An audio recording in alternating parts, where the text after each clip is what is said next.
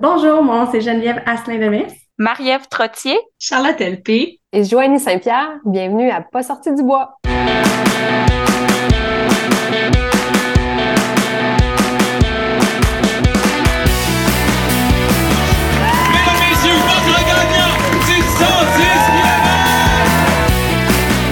Si tu commences à te sentir bien en courant un ultramarathon, fais-toi-en pas, ça va passer.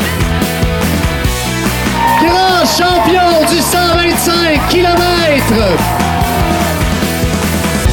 C'est la Minute NAC et aujourd'hui j'ai le goût de vous parler de l'aspect environnemental de NAC parce qu'on le sait, on veut protéger l'environnement dans lequel on pratique notre sport, que ce soit le trail ou l'extérieur au sens large.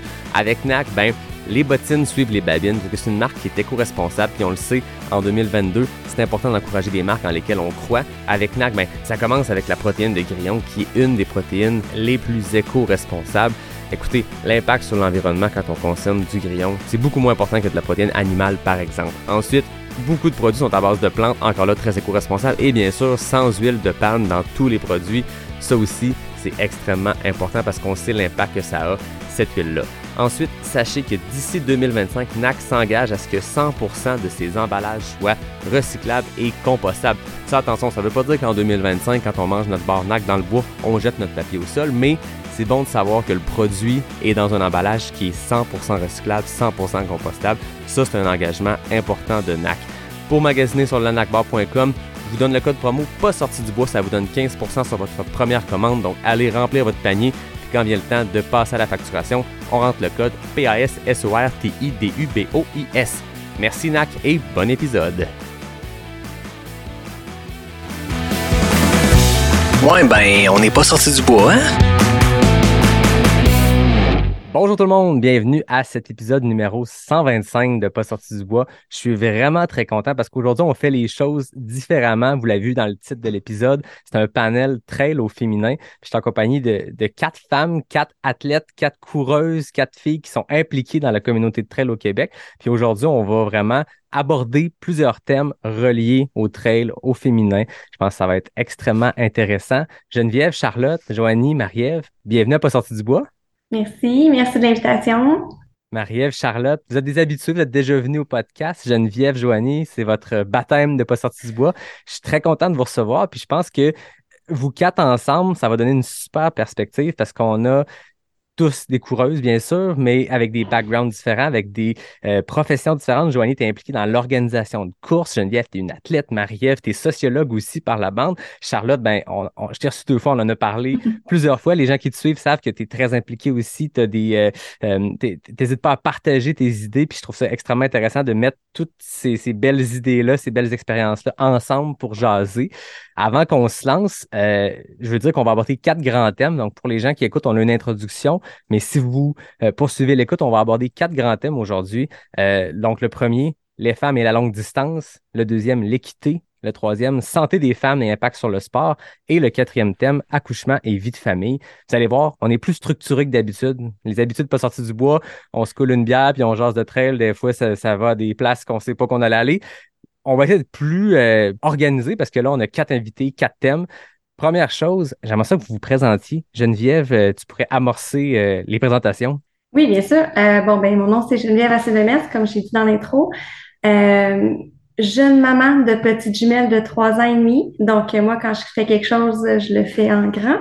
je suis de profession ingénieure spécialisée en structure, sinon athlète à temps partiel en tout ce qui se passe dans ma vie. Donc, euh, et nouvellement trail runner.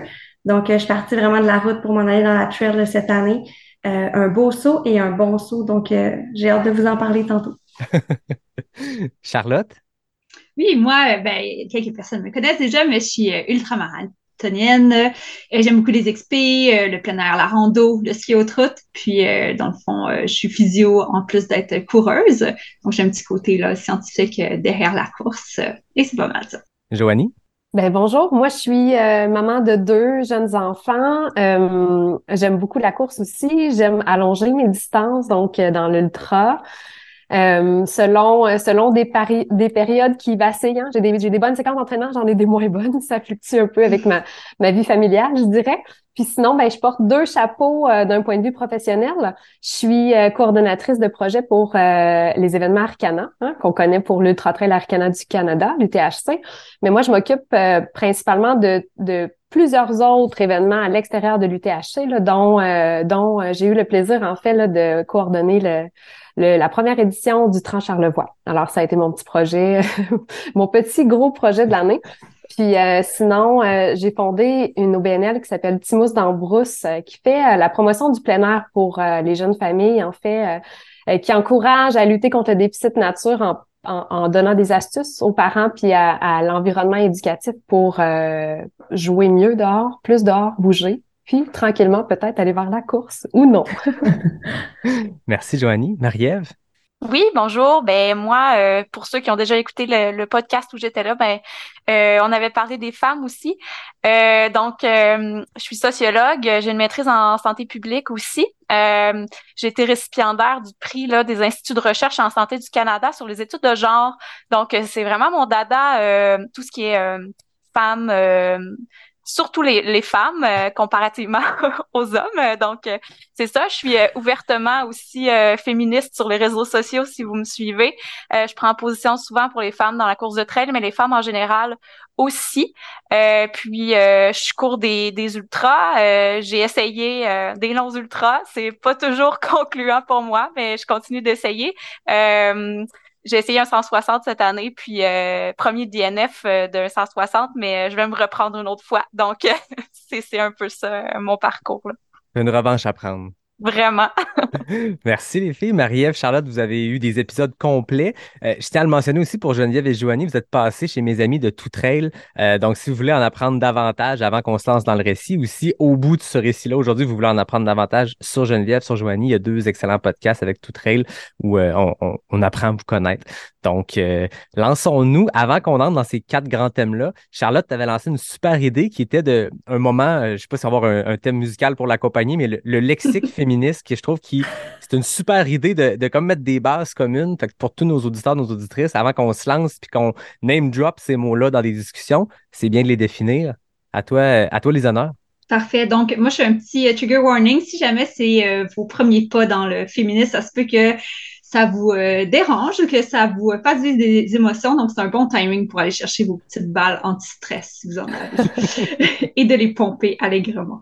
Donc, euh, je vous définis en gros quelques concepts. Là, ayez pas peur. C'est vraiment, euh, moi, mon, ma démarche un peu dans tout ça, c'est juste que les gens se sentent bien, puis qu'on se sente inclus, que tout le monde puisse participer, se sentir en sécurité et tout. Donc, je vous fais des définitions, mais juste pour qu'on comprenne un peu la base.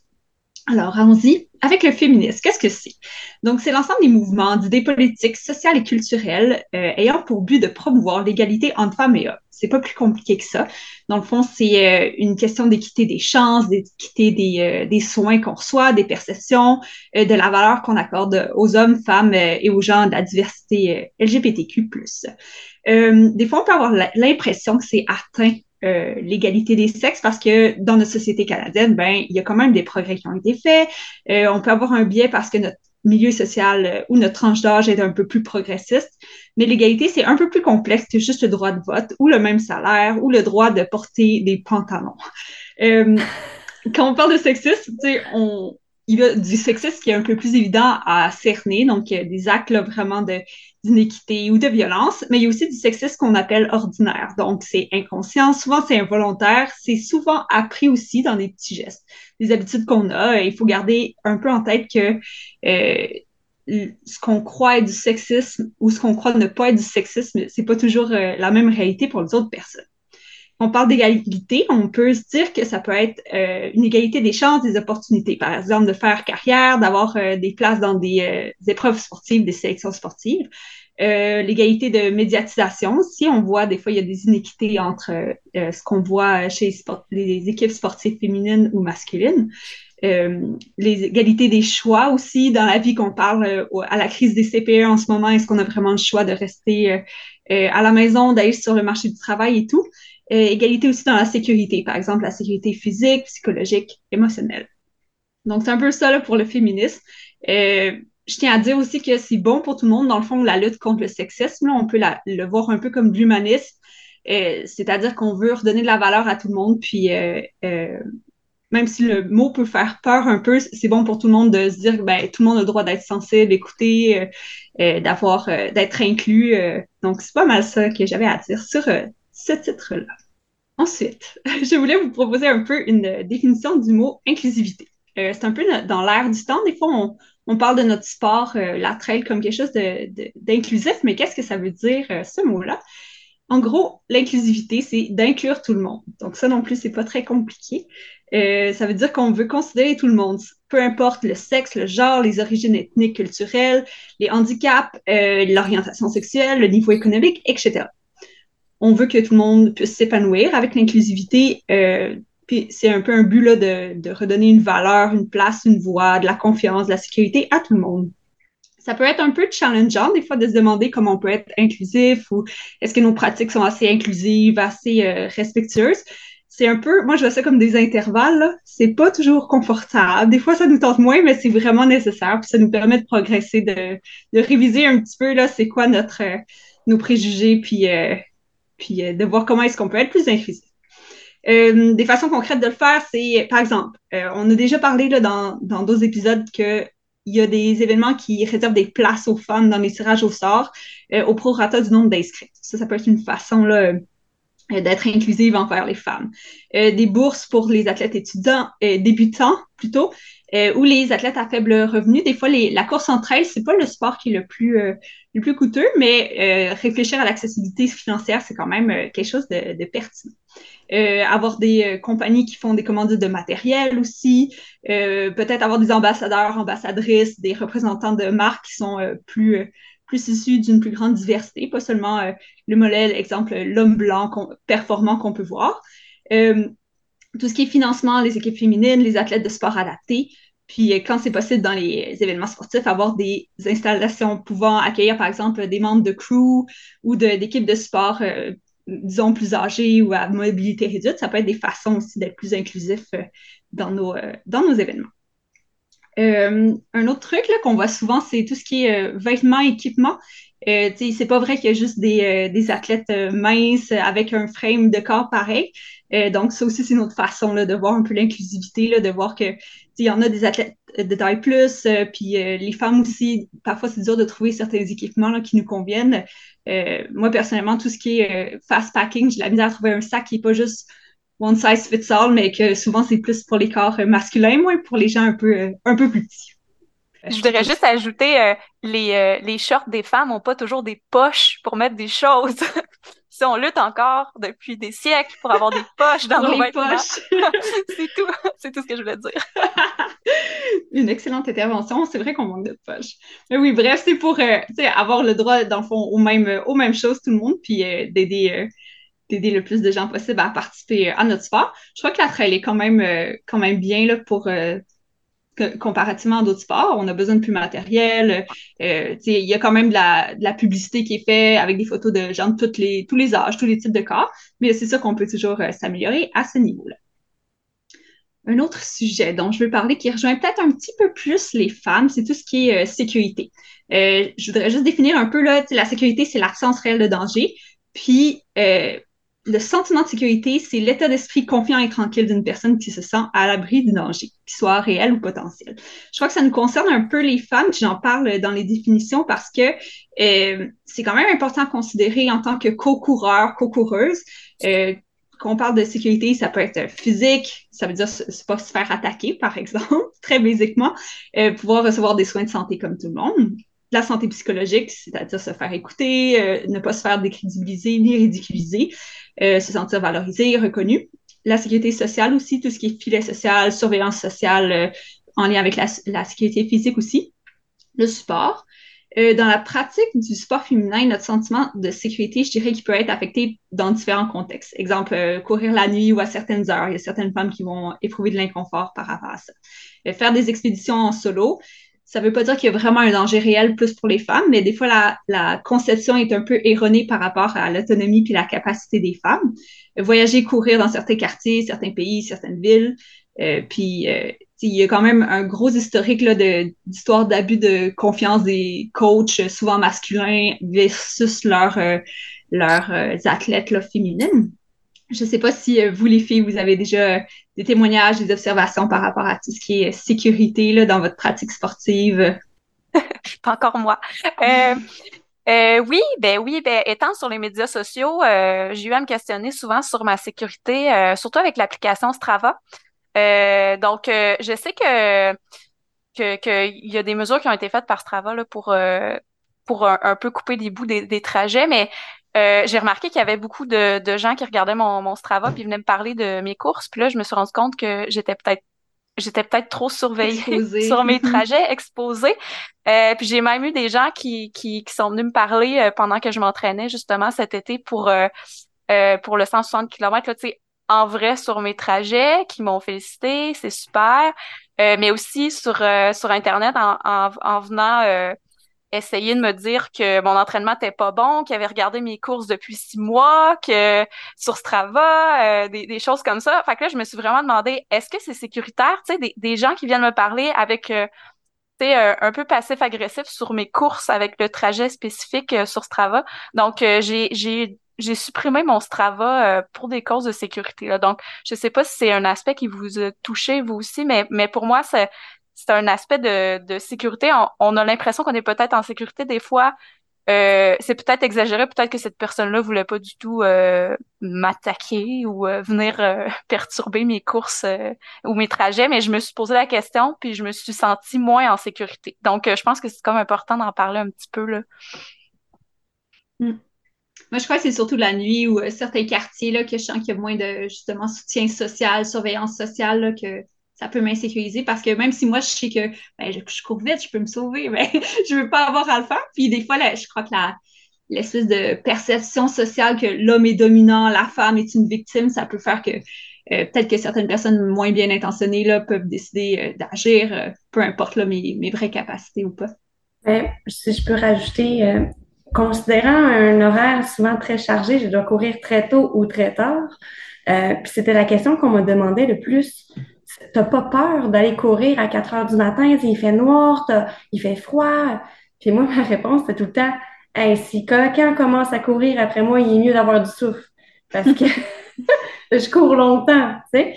Euh, mais je disais tout le temps ça à la blague, jusqu'à temps qu'à un moment donné, je réalise que quelqu'un avait, ben, réalisé qu'à chaque heure, à chaque, à chaque jour, à chaque, à cette heure-là, je passais devant tel endroit puis que je le revoyais, mais tu sais, dans le sens, c'était pas une personne qui courait, là. Il était présent avec sa voiture, il était présent sur un coin de rue. Puis là, à un moment donné, tu te mets à, reconnaître la personne, puis là, tu dis, ah, non, mais ça commence à faire peur, tu sais. Puis là, tu dis, même si je cours vite, un coup, coup peut arriver vite. Puis tu sais, dans le sens que je suis pas à l'abri de rien non plus. J'habite Montréal, Montréal-Nord, qui a un meurtre par mois ces temps-ci. Mm. Donc, euh, ouais, j'ai passé un petit peu par ça aussi, le, le fait d'avoir une routine veut, pas à cause de la vie, fait en sorte qu'on est peut-être plus susceptible de peut-être que j'étais six pieds, 400 euh, livres, j'aurais eu moins peur, là, mais euh, ouais, j'ai eu ce, question-là euh, qui m'est arrivé récemment. J'allais, euh, tu sais, j'allais faire du pouce sur la définition un petit peu que tu donnes à la sécurité parce que tu sais, ça c'est des exemples quand même frappants en fait qui sont dans le quotidien quand on se sent un peu vulnérable, hein, qu'on est seul. Puis je pense que l'entraînement puis les longues distances obligent à s'entraîner seul puis à être bien avec soi-même. Fait que c'est une bonne chose parce qu'on gagne en confiance. Mais après ça, on, se met dans des situations répétitives où euh, où, on, on, on, devient sensible à notre environnement puis on devient vulnérable à des mauvaises intentions. Après ça, les gens ont fait des mauvaises intentions ou non. Ça c'est un c'est un débat un débat à avoir, mais sur la notion de sécurité, je pense qu'il y a une grande notion de confort, de confort dans, dans la pratique, de confort dans la routine qu'on établit. Puis pour moi, le confort, mais c'est quelque chose qu'on repousse dans, dans, dans le trail. Euh, on veut sortir de notre zone de confort, on veut aller toujours un peu plus loin, on veut s'entraîner un petit peu plus. Puis ça l'amène peut-être le sentiment aussi de ne pas être à la hauteur. Hein? Si on parle de l'accessibilité du trail ou, ou on reparlera tantôt des stats, mais mais le confort amène ça. Il faut réussir à, à, toujours se pousser, puis plus on se pousse, plus on est capable de l'augmenter cette limite-là. Puis ensuite, viendra les les distances ou la capacité de le mettre dans notre quotidien. Puis ça, c'est les exemples que vous donnez, tu sais, de, de d'ombre d'ombre qui suit à travers des parcours. Ben ça fait partie aussi de notre capacité à gérer le risque, hein, qu'on l'entretienne. Puis je voulais juste, en, terminant, euh, revenir sur la définition que tu as donnée, Charlotte, aussi de l'inclusivité, parce que je trouve qu'il y a quelque chose d'important dans la réflexion peut-être plus organisationnelle, mais dans tout ce qui est mis en place pour laisser la place aux femmes, il y a une différence entre l'inclusivité, en fait, entre l'inclusion et l'intégration sais, on peut intégrer des femmes sur des comités, sur des courses. On, peut se dire que, OK, ben on veut tant de pourcentage de femmes, mais ça veut pas dire qu'on cherche l'inclusivité si on, si on intègre des chiffres. Puis moi, ça, je trouve ça important parce que le meilleur exemple pour ça, tu sais, on a comme un, un cercle, tu sais. Puis l'intégrer, si on intègre des gens, puis, puis je trouve ça intéressant parce que souvent, quand on parle de la place des femmes, ben on parle de la place de, de l'accessibilité universelle ou la place à tous, tu sais, ça vient comme naturellement dans le sujet. Fait que moi, ça, je trouve ça intéressant. Mais si on parle de, de, l'intégration, ben ce serait par exemple euh, de faire des départs pour femmes. Tu sais, mettons sur une course, il y, a, le départ pour hommes, le départ pour femmes, il y a la place des femmes, 50-50, c'est, kiff. Mais tu sais, est-ce que c'est vraiment de l'inclusion? Moi, ça, je, je, trouve que la question se pose parce que euh, parce qu'on on, on, y reviendra, mais tu sais, sur, euh, sur les exploits hommes-femmes, sur les attentes hommes-femmes, sur puis c'est une, une grosse réflexion de fond. Fait que je trouve que l'inclusion, la sécurité, le confort ou apprendre à sortir de sa zone de confort dans le respect de ses, ses capacités et son environnement, dans la gestion de risque, je trouve que c'est vraiment important pour parler de la place des femmes. Mm-hmm super pertinent. Euh, dans, des fois, dans les solutions que j'essaie d'envisager, il y a souvent un côté organisationnel parce qu'en tant qu'individu, c'est sûr que, par exemple, pour la sécurité, on peut se faire euh, des clubs de course, euh, des clubs de pratique féminine pour, euh, pour développer des skills ensemble ou, en tant qu'homme, les gens peuvent euh, accompagner les femmes à courir dans des heures euh, X ou Y. Mais c'est vrai qu'au niveau organisationnel, euh, les, organisations, les courses, les clubs sportifs doivent réfléchir quand même à ces, ces réalités-là. C'est un très bon point. J'enchaîne avec une autre définition. je voulais parler un peu de la sexualisation de la femme. juste faire une petite différence entre dans le fond, qu'est-ce qui est un comportement comme volontaire et conscient consentant de la femme versus vraiment la sexualisation de la femme là, euh, d'un point de vue là, de société.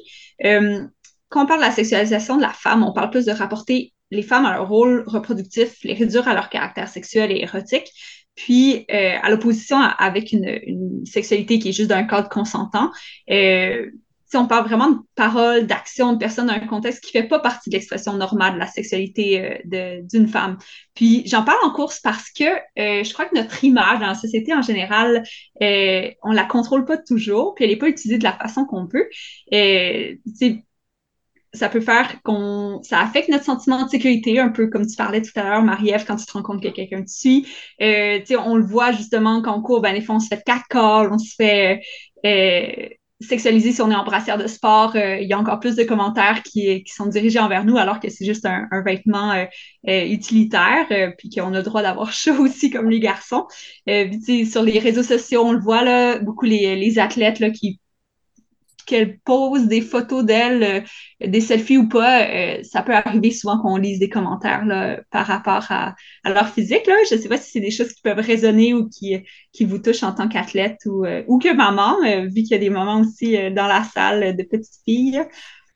Oui, moi j'en ai, été victime, j'en ai vécu. Donc, c'est sûr que je ne le souhaite pas mes, à mes filles. Est-ce qu'elles vont le vivre Sûrement, je sais pas. À vrai dire, elles sont encore jeunes, donc la société a le temps d'évoluer d'ici là. Mais euh, j'ai toujours été qualifiée comme la fille qui court en top. Je déteste les vêtements. Je trouve moins t'as de vêtements, moins t'as d'ampoules. Donc, euh, j'en mets pas. Puis, ça a souvent été, moi au gym, quand j'ai commencé à m'entraîner en gym, c'était illégal de s'entraîner en top. On devait avoir une camisole ou un t-shirt. Puis je voyais un gars arriver avec sa petite camisole déchirée jusqu'au nombril avec les, les, tu sais.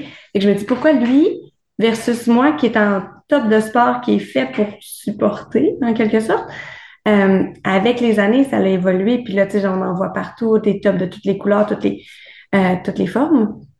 Mais dehors, je me limitais pas. Je, me, je, courais toujours en, en top. Euh, puis justement, tu sais, dans le sens les coups de klaxon, les regards qui se retournent et les, les, les paroles qui viennent, tu sais, encore à ce jour, quand je cours en top, puis il fait 10, 11, 12 degrés, le monde font comme habille-toi! Mais voyons donc, j'ai-tu le droit de courir comme j'ai, tu sais, comme j'ai envie? Moi, si je me dis dans ma, ma phrase fétiche, si t'as froid, cours plus vite. Donc, euh, ça me motive à faire mes intervalles. Euh, puis les gens se mêlent pas de leur, tu sais, de leur, leur affaire. Fait que euh, j'ai à vivre ça encore à ce jour, genre récemment. Euh, fait que je me dis, j'ai hâte que ça évolue, ça aussi. Mhm. Qu'on puisse être juste une coureuse ou un coureur, peu importe comment on est habillé, puis qu'on ne doive pas se référer un peu à notre, euh, notre genre euh, quand on court. Mais j'ai j'ai l'impression qu'il y a plus de jugement envers les femmes à la base, tu sais, puis que ça Ouais, prend pas grand-chose, c'est ça, puis que ça prend pas grand-chose en fait pour faire réagir puis emmener des commentaires. Puis après ça, ben plus on en voit, plus on a des modèles, plus plus ça fait partie du quotidien puis que ça devient une habitude, ben tu sais, malheureusement, ça prend une masse pour changer un peu les les les mentalités, j'ai l'impression. Fait que c'est c'est co- c'est c'est comme important, tu sais, c'est important de se respecter, c'est important d'être confortable, d'être bien, puis à quelque part euh, euh, peut-être que ça nous amène, euh, puis ça on parlera de gestion de course puis de de de de, perception à l'effort, mais tu sais peut-être que ça l'amène une plus grande résilience hein, chez la femme. Après ça de de de faire les choses pour elle, de de, se- tu sais, de, de se fixer ses objectifs puis d'essayer de laisser tomber le jugement. Par contre, c'est peut-être un c'est peut-être un frein ou une barrière pour commencer pour certaines, mais euh, mais ça n'en prend des modèles, ça n'en prend des euh, de, toutes sortes partout tout le temps. Puis ce serait juste mon commentaire. Mm. C'est vrai qu'il faut aussi désensibiliser la société, je pense, à, à ce jugement-là envers les femmes. Là. Je crois aussi que des fois, c'est moins banal qu'on peut le croire de se faire euh, catcaller ou euh, lancer des commentaires. Là. Tout le monde n'a pas la même euh, relation avec euh, son corps, sa sexualité. Donc, euh, il y a des gens, je crois que ça peut justement restreindre là, de continuer de faire du sport. ça peut créer des malaises qui sont beaucoup plus durables que juste le, les quelques secondes d'altercation. Donc, en effet, c'est quelque chose à adresser quand même, qui va avoir plus d'impact qu'on pense. Ce, ce serait peut-être intéressant, euh, Marie-Ève, de t'entendre, en tant que sociologue tantôt, là, euh, si tu veux, mais c'est parce que j'ai l'impression que le corps de la femme est, est, est, est jugé ou devient un bien collectif. Tu sais, on va la juger parce qu'elle est en top, euh, on va la juger parce qu'elle est trop habillée, on va la juger parce qu'elle a des shorts trop courtes, euh, parce qu'il fait chaud puis elle est en legging long. Après ça, elle est enceinte, et là, la bédaine, ça devient comme un phénomène euh, Oh mon Dieu! Oh mon Dieu! communautaire, là. Tout, tout le monde Les gens qui touche. touchent la bedaine. Ben oui, la touche, Jusqu'à la journée de l'accouchement, j'étais au gym, les gens passaient la main sur la bédaine. Oh mon Dieu, ça s'en vient! Mais lâche-moi bédaine, j'étais en train de suer sur mon électrique, tu sais. Ouais, c'est ça. Mais ça, c'est quand même assez fascinant quand on le regarde avec un pas de recul de voir à quel point, peu importe notre position ou l'endroit où on se trouve, il y a toujours quelqu'un qui va avoir quelque chose à dire sur sur notre corps, sur notre habillement, sur notre démarche, sur sur sur, sur nos choix. Puis après ça, hein, tu sais, là, on parle de la bédaine, là, on accouche, là, on a des enfants, hi, tu sais, euh, elle doit pas être avec ses enfants, ou, tu sais, c'est sûr que les autres, ils courent pas, ils sont ben trop avec leurs enfants, tu sais, ils allaitent, ils donnent le biberon, oui. Tu sais, peu importe c'est quoi, il y a toujours du monde qui juge, puis c'est vraiment difficile, des fois, de, de l'accepter, puis de se dire, OK, ben, moi, c'est important, puis je le fais, tu sais, parce que ça prend de la confiance, ça prend de la résilience, ça prend du courage. On l'a pas toujours, cette énergie-là. Fait que, fait que je trouve, je trouve que oui, on part du top, mais tu sais, dans le fond, peu importe les étapes de la vie, il, il- qu'on le veuille ou non, il y a plus de jugements et de commentaires par rapport au corps des femmes que ceux des hommes. J'aime Ben- dans ce que tu dis, Joanie, c'est même pas juste le corps. On était rendu plus loin, c'est rendu les habitudes, les pratiques, les, les, l'horaire, la gestion des enfants. C'est comme si il y avait une loupe plus intensément. Là, on prend l'exemple de la course ici, mais ça doit être de même dans plein, plein, plein d'autres domaines. Mais on, on a sorti, on, on dirait qu'on on sort de juste l'aspect corporel de la chose, l'aspect sexuel de la chose, c'est de l'aspect choix de vie qui devient beaucoup plus euh, scruté à la loupe, puis analysé, puis jugé alors que j'ai l'impression que comme société, on le fait beaucoup moins pour un homme qui va faire des 100 miles puis des 200 miles avec deux enfants, trois enfants à maison, ah, il doit trouver le temps à travers la job et tout ça. On, dirait qu'il y a ça qui, qui, qui est culturellement partout, puis c'est ça qui est, qui est frustrant, puis d'autant plus en, vous entendant avec les exemples que vous donnez. Mais euh, j'ajouterais aussi que euh, tu sais, là, tu dis, ben, pour un homme qui court des, des 100 miles, tu sais, on se questionne pas sur est-ce que c'est un bon papa, est-ce que est-ce qu'il est assez à la maison, est-ce qu'il prend soin de ses enfants? Pour la femme, effectivement, d'emblée, on va se poser la question, euh, ah, c'est une maman, euh, elle s'entraîne probablement trop, elle passe pas assez de temps avec ses enfants. Mais même chose pour l'habillement, tu sais, pour revenir à ce qu'on disait, une femme en, en top de sport, puis en short short sur sur un ultra, il va y avoir des commentaires, mais un homme en pratiquement en bobette là, sur un ultra, euh, torse nu, euh, aucun problème. Euh, mon Dieu, il est donc bien bon, il est donc bien beau, pas de problème. Mais la femme, ça va être comme, hum, elle est pas assez habillée, qu'est-ce qu'elle fait là?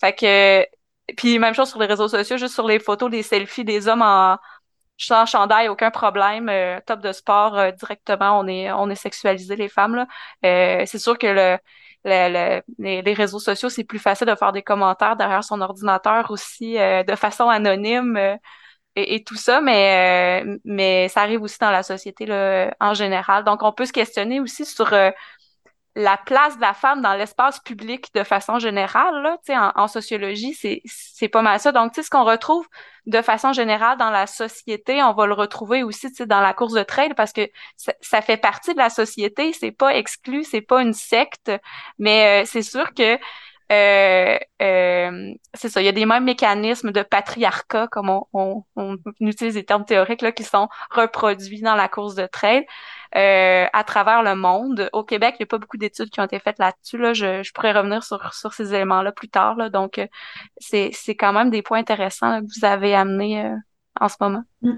Je, prends le segue pour euh, parler de charge mentale parce que je crois que c'est compatible avec ce dont on vient de parler. Non seulement il y a des doubles standards qui font que des fois les perceptions euh, entre femmes et hommes euh, vont être différentes, les regards de la société sur nous vont être différents, mais il y a la charge mentale à la base qui être différente. La charge mentale, c'est la sollicitation constante des capacités cognitives et émotionnelles d'une personne. Souvent, c'est lié à tout ce qui est planification, gestion, exécution de tâches. Parfois, chez la femme, c'est nous qui avons un rôle un peu plus grand, du moins de façon plus traditionnelle. Heureusement, ça, ça tend à changer. On se conscientise un petit peu plus sur tout ce qui est euh, tâches domestiques, euh, rôles familiaux. Les hommes euh, se réapproprient un peu la parentalité, ce qui est un super plus. Mais euh, on peut pas nier que dès qu'on est tout petite, on se fait socialiser à jouer à la poupée, parler de jouer à la maman. On présente les femmes comme l'espèce de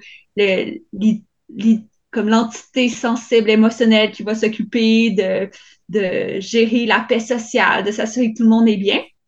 Ce qui fait que la responsabilité, justement, émotionnelle nous incombe un peu plus. Euh, on parlait tantôt des tâches domestiques il y a encore des disparités. On peut se demander dans chacun de nos foyers le petit test maison de demander où sont les produits ménagers, qui est-ce qui connaît la réponse? Souvent, c'est euh, malheureusement les femmes, même dans les gens euh, plus jeunes. Oui, c'est ça, Geneviève, euh, c'est tout à fait où sont ces produits ménagers. Euh, ou qui s'occupait des enfants pendant la COVID. Dans beaucoup, beaucoup de foyers, c'était les femmes qui ont décidé de pas aller travailler, que ce soit pour des questions financière ou euh, juste logique pour le fonctionnement de la famille, mais c'est quand même un bon indicateur là, de euh, si c'est financière, c'est un bon c'est assez révélateur sur les disparités salariales entre les hommes et les femmes. Puis si c'est le rôle euh, parental, ça aussi c'est révélateur sur sur où est-ce qu'on en est là en ce moment, même en 2022, sur sur justement qui est le parent par défaut, si je peux dire. Vous en avez-vous une charge mentale, les filles? Tu veux commencer par le matin, le, le soir? Mais non, c'est exactement. Tu sais, dans le sens que c'est pas juste ça, c'est que c'est de savoir ce qu'on a dans le frigo. OK, il y a ça, ça, ça, c'est correct pour tout le reste de la semaine. Ah, il va manquer ça, vendredi, il va. C'est une charge qu'on qu'on a. Puis, je veux pas, tu sais, je veux pas parler contre le père, mais le papa, il se dit juste, ah, la mère, elle sait. Ah, je vais appeler la mère, là, elle va être au courant. Ah, j'ai pas besoin de me, soucier du Costco, de l'épicerie, de la femme de ménage, de, de, remplir le document à la garderie. Geneviève, elle le fait. c'est, mais on le prend, c'est ça qui est plate, c'est qu'on le prend d'emblée. On dirait qu'on, c'est, je sais pas si c'est inné en nous, en devenant parent, on, on prend une charge en plus, mais, tu sais, Alexandre, qui est le papa des jumelles, euh, ne m'a jamais donné cette charge-là. C'était jamais voulu, mais ça m'est apparu dans mes mains. Tu sais, inévitablement, je les ai prises parce que je, dans le sens que j'ai à cœur mes jumelles, j'ai à cœur tout ce qui va se passer, puis le bien-être de la maison. Donc, euh, je pense que on se met cette charge-là nous-mêmes, ou peut-être la société. Là, je, peut-être Marie-Ève pourrait plus en parler, mais moi, j'ai, comme l'impression que ça m'est arrivé, je l'ai pris puis je l'ai gardé. Tu sais. Ben euh, nous, euh, nous ça a été le contraire. En fait, c'est pour un équilibre familial, puis euh, tu sais très très vite, c'est c'est ça s'est fait naturellement ou par réunion réunion de conseils familiaux de de de, de s'entraider, de coopérer, puis je pense que si on veut réussir à s'entraîner à à, pousser, à continuer à avoir des loisirs puis une vie à l'extérieur du rôle familial puis du chapeau professionnel qu'on peut porter. Ça prend un travail d'équipe, tu sais, peu importe qui est l'équipe, hein, parce qu'il y en a qui peuvent être euh, euh monoparentales, séparées, bref, tu sais, il y a, y a toutes sortes de situations familiales mais euh, ça prend une tape dans la main à quelque part pour être capable de se dire ok tu sais hey j'ai fait l'épicerie pour deux jours, là, mais comme, tu sais, après ça, euh, je m'entraîne sur l'heure du souper ou, tu sais, peu, peu importe, là, peu importe comment la répartition est faite. Mais euh, moi, moi, suite à, mon premier accouchement, tu sais, de formation, je suis guide en tourisme d'aventure. Fait que moi, je partais avec mon petit baluchon. C'était ça mon travail, c'était de partir. Puis là, j'ai fait Waouh! Comment c'est possible de vivre des aventures avec des enfants si on peut pas partir? Ou si on peut pas partir tout de suite. Fait que j'avais un, profond besoin d'avoir quand même des moments à moi, tu sais. Puis euh, bon, j'ai la chance d'aimer le canot à glace. Fait que très rapidement, ça permettait de pas aller loin. Hein, Geneviève, on s'est rencontrés, c'est glace d'ailleurs. Puis, euh, mais à ce moment-là, ben c'est sûr que relativiser notre rôle aussi ou, euh, l'importance de, de, la mère, tu sais. Euh, euh, moi, j'ai côtoyé beaucoup les autochtones, puis chez les autochtones, c'est vraiment la philosophie d'un enfant. Ça prend, ça prend tout un village pour élever un enfant. Puis l'enfant, l'enfant, il est pris par le voisin, la ma tante, la grand-mère. Puis je pense que je pense que c'est vraiment difficile. tu sais, je, je, je, le nomme parce que je trouve pas ça plus facile. J'essaie d'être, tu sais, on essaie tous d'être les meilleurs parents qu'on peut, hein, avec l'énergie qu'on a, avec la charge mentale qu'on a. Bon, aujourd'hui, ça n'a été une bonne. j'avoue que j'avoue que euh, c'était pas possible de s'entraîner aujourd'hui dans, dans, dans, ma routine familiale. Mais euh, mais faut accepter, tu sais, faut accepter que si on se dit qu'on a besoin de s'entraîner pour être plus patient puis plus disponible pour nos enfants ben il y a quelqu'un d'autre qui prend le relais. Puis, puis ce quelqu'un d'autre-là, ça, ça peut être nos les grands-parents, ça peut être euh, le, le, le, papa, la deuxième maman, peu importe, tu sais. Mais euh, mais il faut y faire confiance aussi, tu sais. Puis euh, puis puis puis lâcher prise. Puis ça, le lâcher prise, ben il est difficile à, plein d'égards, tu sais. Fait que je, je soulève le point parce que il y en a plein, il y en a plein de formules familiales. Puis c'est vrai, c'est vrai que d'emblée euh, on porte l'enfant, on accouche, notre corps change, on, on allait. Il y a quelque chose biologiquement qui fait que si un bébé pleure, ben on produit du lait. C'est comme fait qu'il y, y, a vraiment un lien que seule la maternité peut emmener. C'est vraiment quelque chose qui s'explique pas, qui se sent. Fait qu'on se sent responsable, je pense, responsable de prendre en charge beaucoup de choses. Mais quand on vient le temps d'après ça s'entraîner puis trouver son équilibre puis rentrer le, trail ou les ultras là-dedans faut se parler parce que en tout cas tu sais je, je, vais peut-être rajouter là, ben la culpabilité c'est c'est tout le monde qui nous a dans le sens qu'il faut être il faut se former une carapace là parce que moi quand j'ai voulu recommencer à m'entraîner moi j'ai la force mentale je, je, mets des œillères mais il y en a des flèches qui arrivent là puis pas une, pas deux, mais c'est par centaines qui arrivent, puis la belle-mère, puis la scie, puis à un moment donné, tu te sens, en plus de, de dire, ben là, Christy, je, je suis sûrement pas une bonne mère, je suis pas une bonne professionnelle parce que je, fais plus du 70 heures comme je faisais avant, mais je suis plus une bonne athlète parce que j'ai plus le temps de m'entraîner comme je voudrais m'entraîner. Puis dans le sens qu'on a nos barèmes. Tu sais, moi, je gagnais le marathon de Montréal, du jour au lendemain, où courir 5 km, je vais me pisser dans les culottes, là, tu sais. Fait que c'est, c'est, c'est le clash je me dis, je suis plus bonne dans rien puis tu as encore les flèches qui arrivent, qui arrivent, qui arrivent. À un moment donné, tu te sens vulnérable à tout ça. Fait que, c'est facile d'embarquer dans le pattern de dire, OK, je vais tout prendre, je vais, fait que là, je vais prouver aux gens que je suis capable. Fait que c'est de mettre ça sur son épaule, à un moment donné, de s'accroupir, s'accroupir, s'accroupir, jusqu'à temps que tu sois plus capable d'en prendre. Puis moi, je veux soulever ça aujourd'hui aux femmes qu'on n'a pas besoin de prendre cette charge-là, mais de prendre la charge qui nous qu'on doit prendre, qui nous revient, puis on met un miroir à dire Hey, ça, c'est pas à moi que ça va. C'est peut-être toi qui es fâché contre la société, c'est peut-être toi qui aurais voulu s'entraîner à l'époque, puis tu me lances ces flèches-là. Mais moi, c'est, c'est pas à moi. C'est pas à moi de les prendre. Gardez-les chez vous, ces flèches-là. Fait que, tu sais, la, la vie me fait en sorte d'apprendre sur, sur ces erreurs-là. Puis si je peux partager ça avec les gens qui vont nous écouter, prenez puis laissez-en aller. Ce que tu parlais de lâcher prise, c'est vraiment un travail à faire avant d'entrevoir quoi que ce soit parce que c'est énorme la pression qu'on peut avoir de la société ou de la, des parents, des, de la famille, des amis, euh, parce qu'on est affiché sur les médias sociaux, que tu, marie tu parles de Strava, mais Facebook, Instagram, name là, tu sais, maintenant, sur LinkedIn, euh, les gens savent que je suis une athlète, je suis comme, il n'y a rien de posté sur LinkedIn.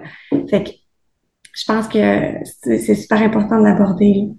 Ben vraiment parce que c'est le sentiment de ne jamais être à la hauteur. Puis ça, ça vient avec le jugement, ça vient avec le sentiment de non compétence, ça vient avec un épuisement. Puis puis c'est c'est euh, euh, des fois ça peut être une source de motivation pour garder son équilibre puis bouger, hein? éliminer les énergies négatives, mais faut se rendre là. Puis puis c'est c'est super important parce que ça revient, tu sais, tantôt à, à, la notion de sécurité, tu sais, on peut-tu faire nos choix puis faire de notre mieux? Puis on est dans un monde de consommation d'images, fait que les gens jugent à l'image, puis après ça, probablement que probablement c'est facile de juger une image puis d'avoir nous aussi l'impression de ne jamais être assez, de ne pas faire assez de distance, de pas faire une assez bonne performance, de pas faire le nombre de courses qu'on voudrait, de pas être assez là à la maison, de pas assez travailler. tu fait que fait que ça, ben, des fois, la, la, la crainte, la peur ou son propre sentiment de culpabilité, ben, on leur vire, hein, puis on leur vire face aux autres. Fait que, tu sais, je pense que, c'est important d'être bien avec ses décisions. Je trouve qu'on a la chance dans, dans la course en sentier de courir dans le bois. Puis moi, ça, là, c'est la chose la plus précieuse. Être entouré de forêts authentiques, dans le silence, qui ne juge pas. Tu peux être toi, tu peux courir longtemps, tu peux faire ta thérapie ou ta méditation active, tu sais. Puis moi, je trouve que c'est un grand, grand privilège qu'on a de pouvoir pratiquer un sport en nature parce que euh, justement, on, on, se sauve un peu de tout ça, hein, pour trouver les bonnes raisons pourquoi on le fait, puis être être convaincu puis continuer finalement à pousser vers notre pratique. Tellement. Oui, puis j'aimerais ça juste ajouter que c'est vrai que tu sais on, on, est dans une société où où il y a beaucoup de de, de jugements par rapport euh, aux femmes et tout ça. Puis merci beaucoup euh, Geneviève d'avoir partagé ça parce que tu sais c'est important d'en parler parce qu'on n'est pas seul à vivre cette culpabilité là et tout. Puis euh, d'avoir l'espace d'en d'en parler, c'est merveilleux. Mais mais merci parce que je me tu sais on, sait qu'on n'est pas seul, mais il, il, faut le faire pour soi à la base.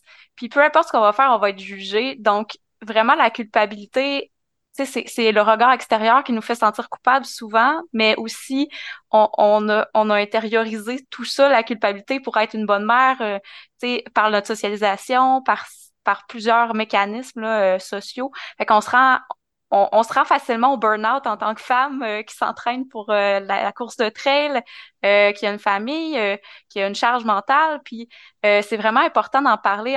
On n'est pas seul. Il y a beaucoup de gens qui vivent ça. Puis il faut le faire pour soi à la base. Donc c'est ça.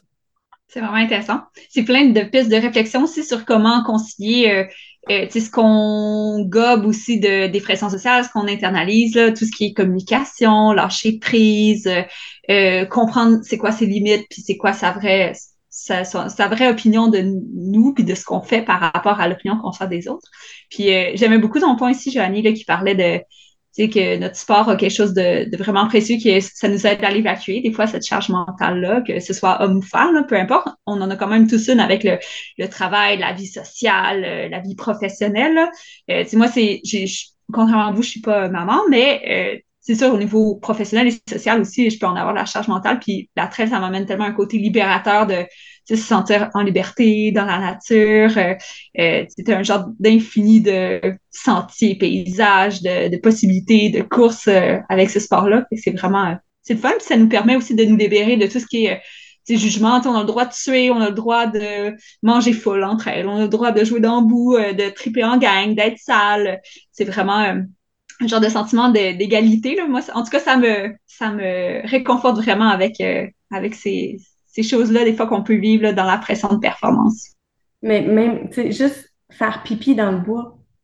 Les gars, là, on fait une route, là, ils font pipi n'importe où.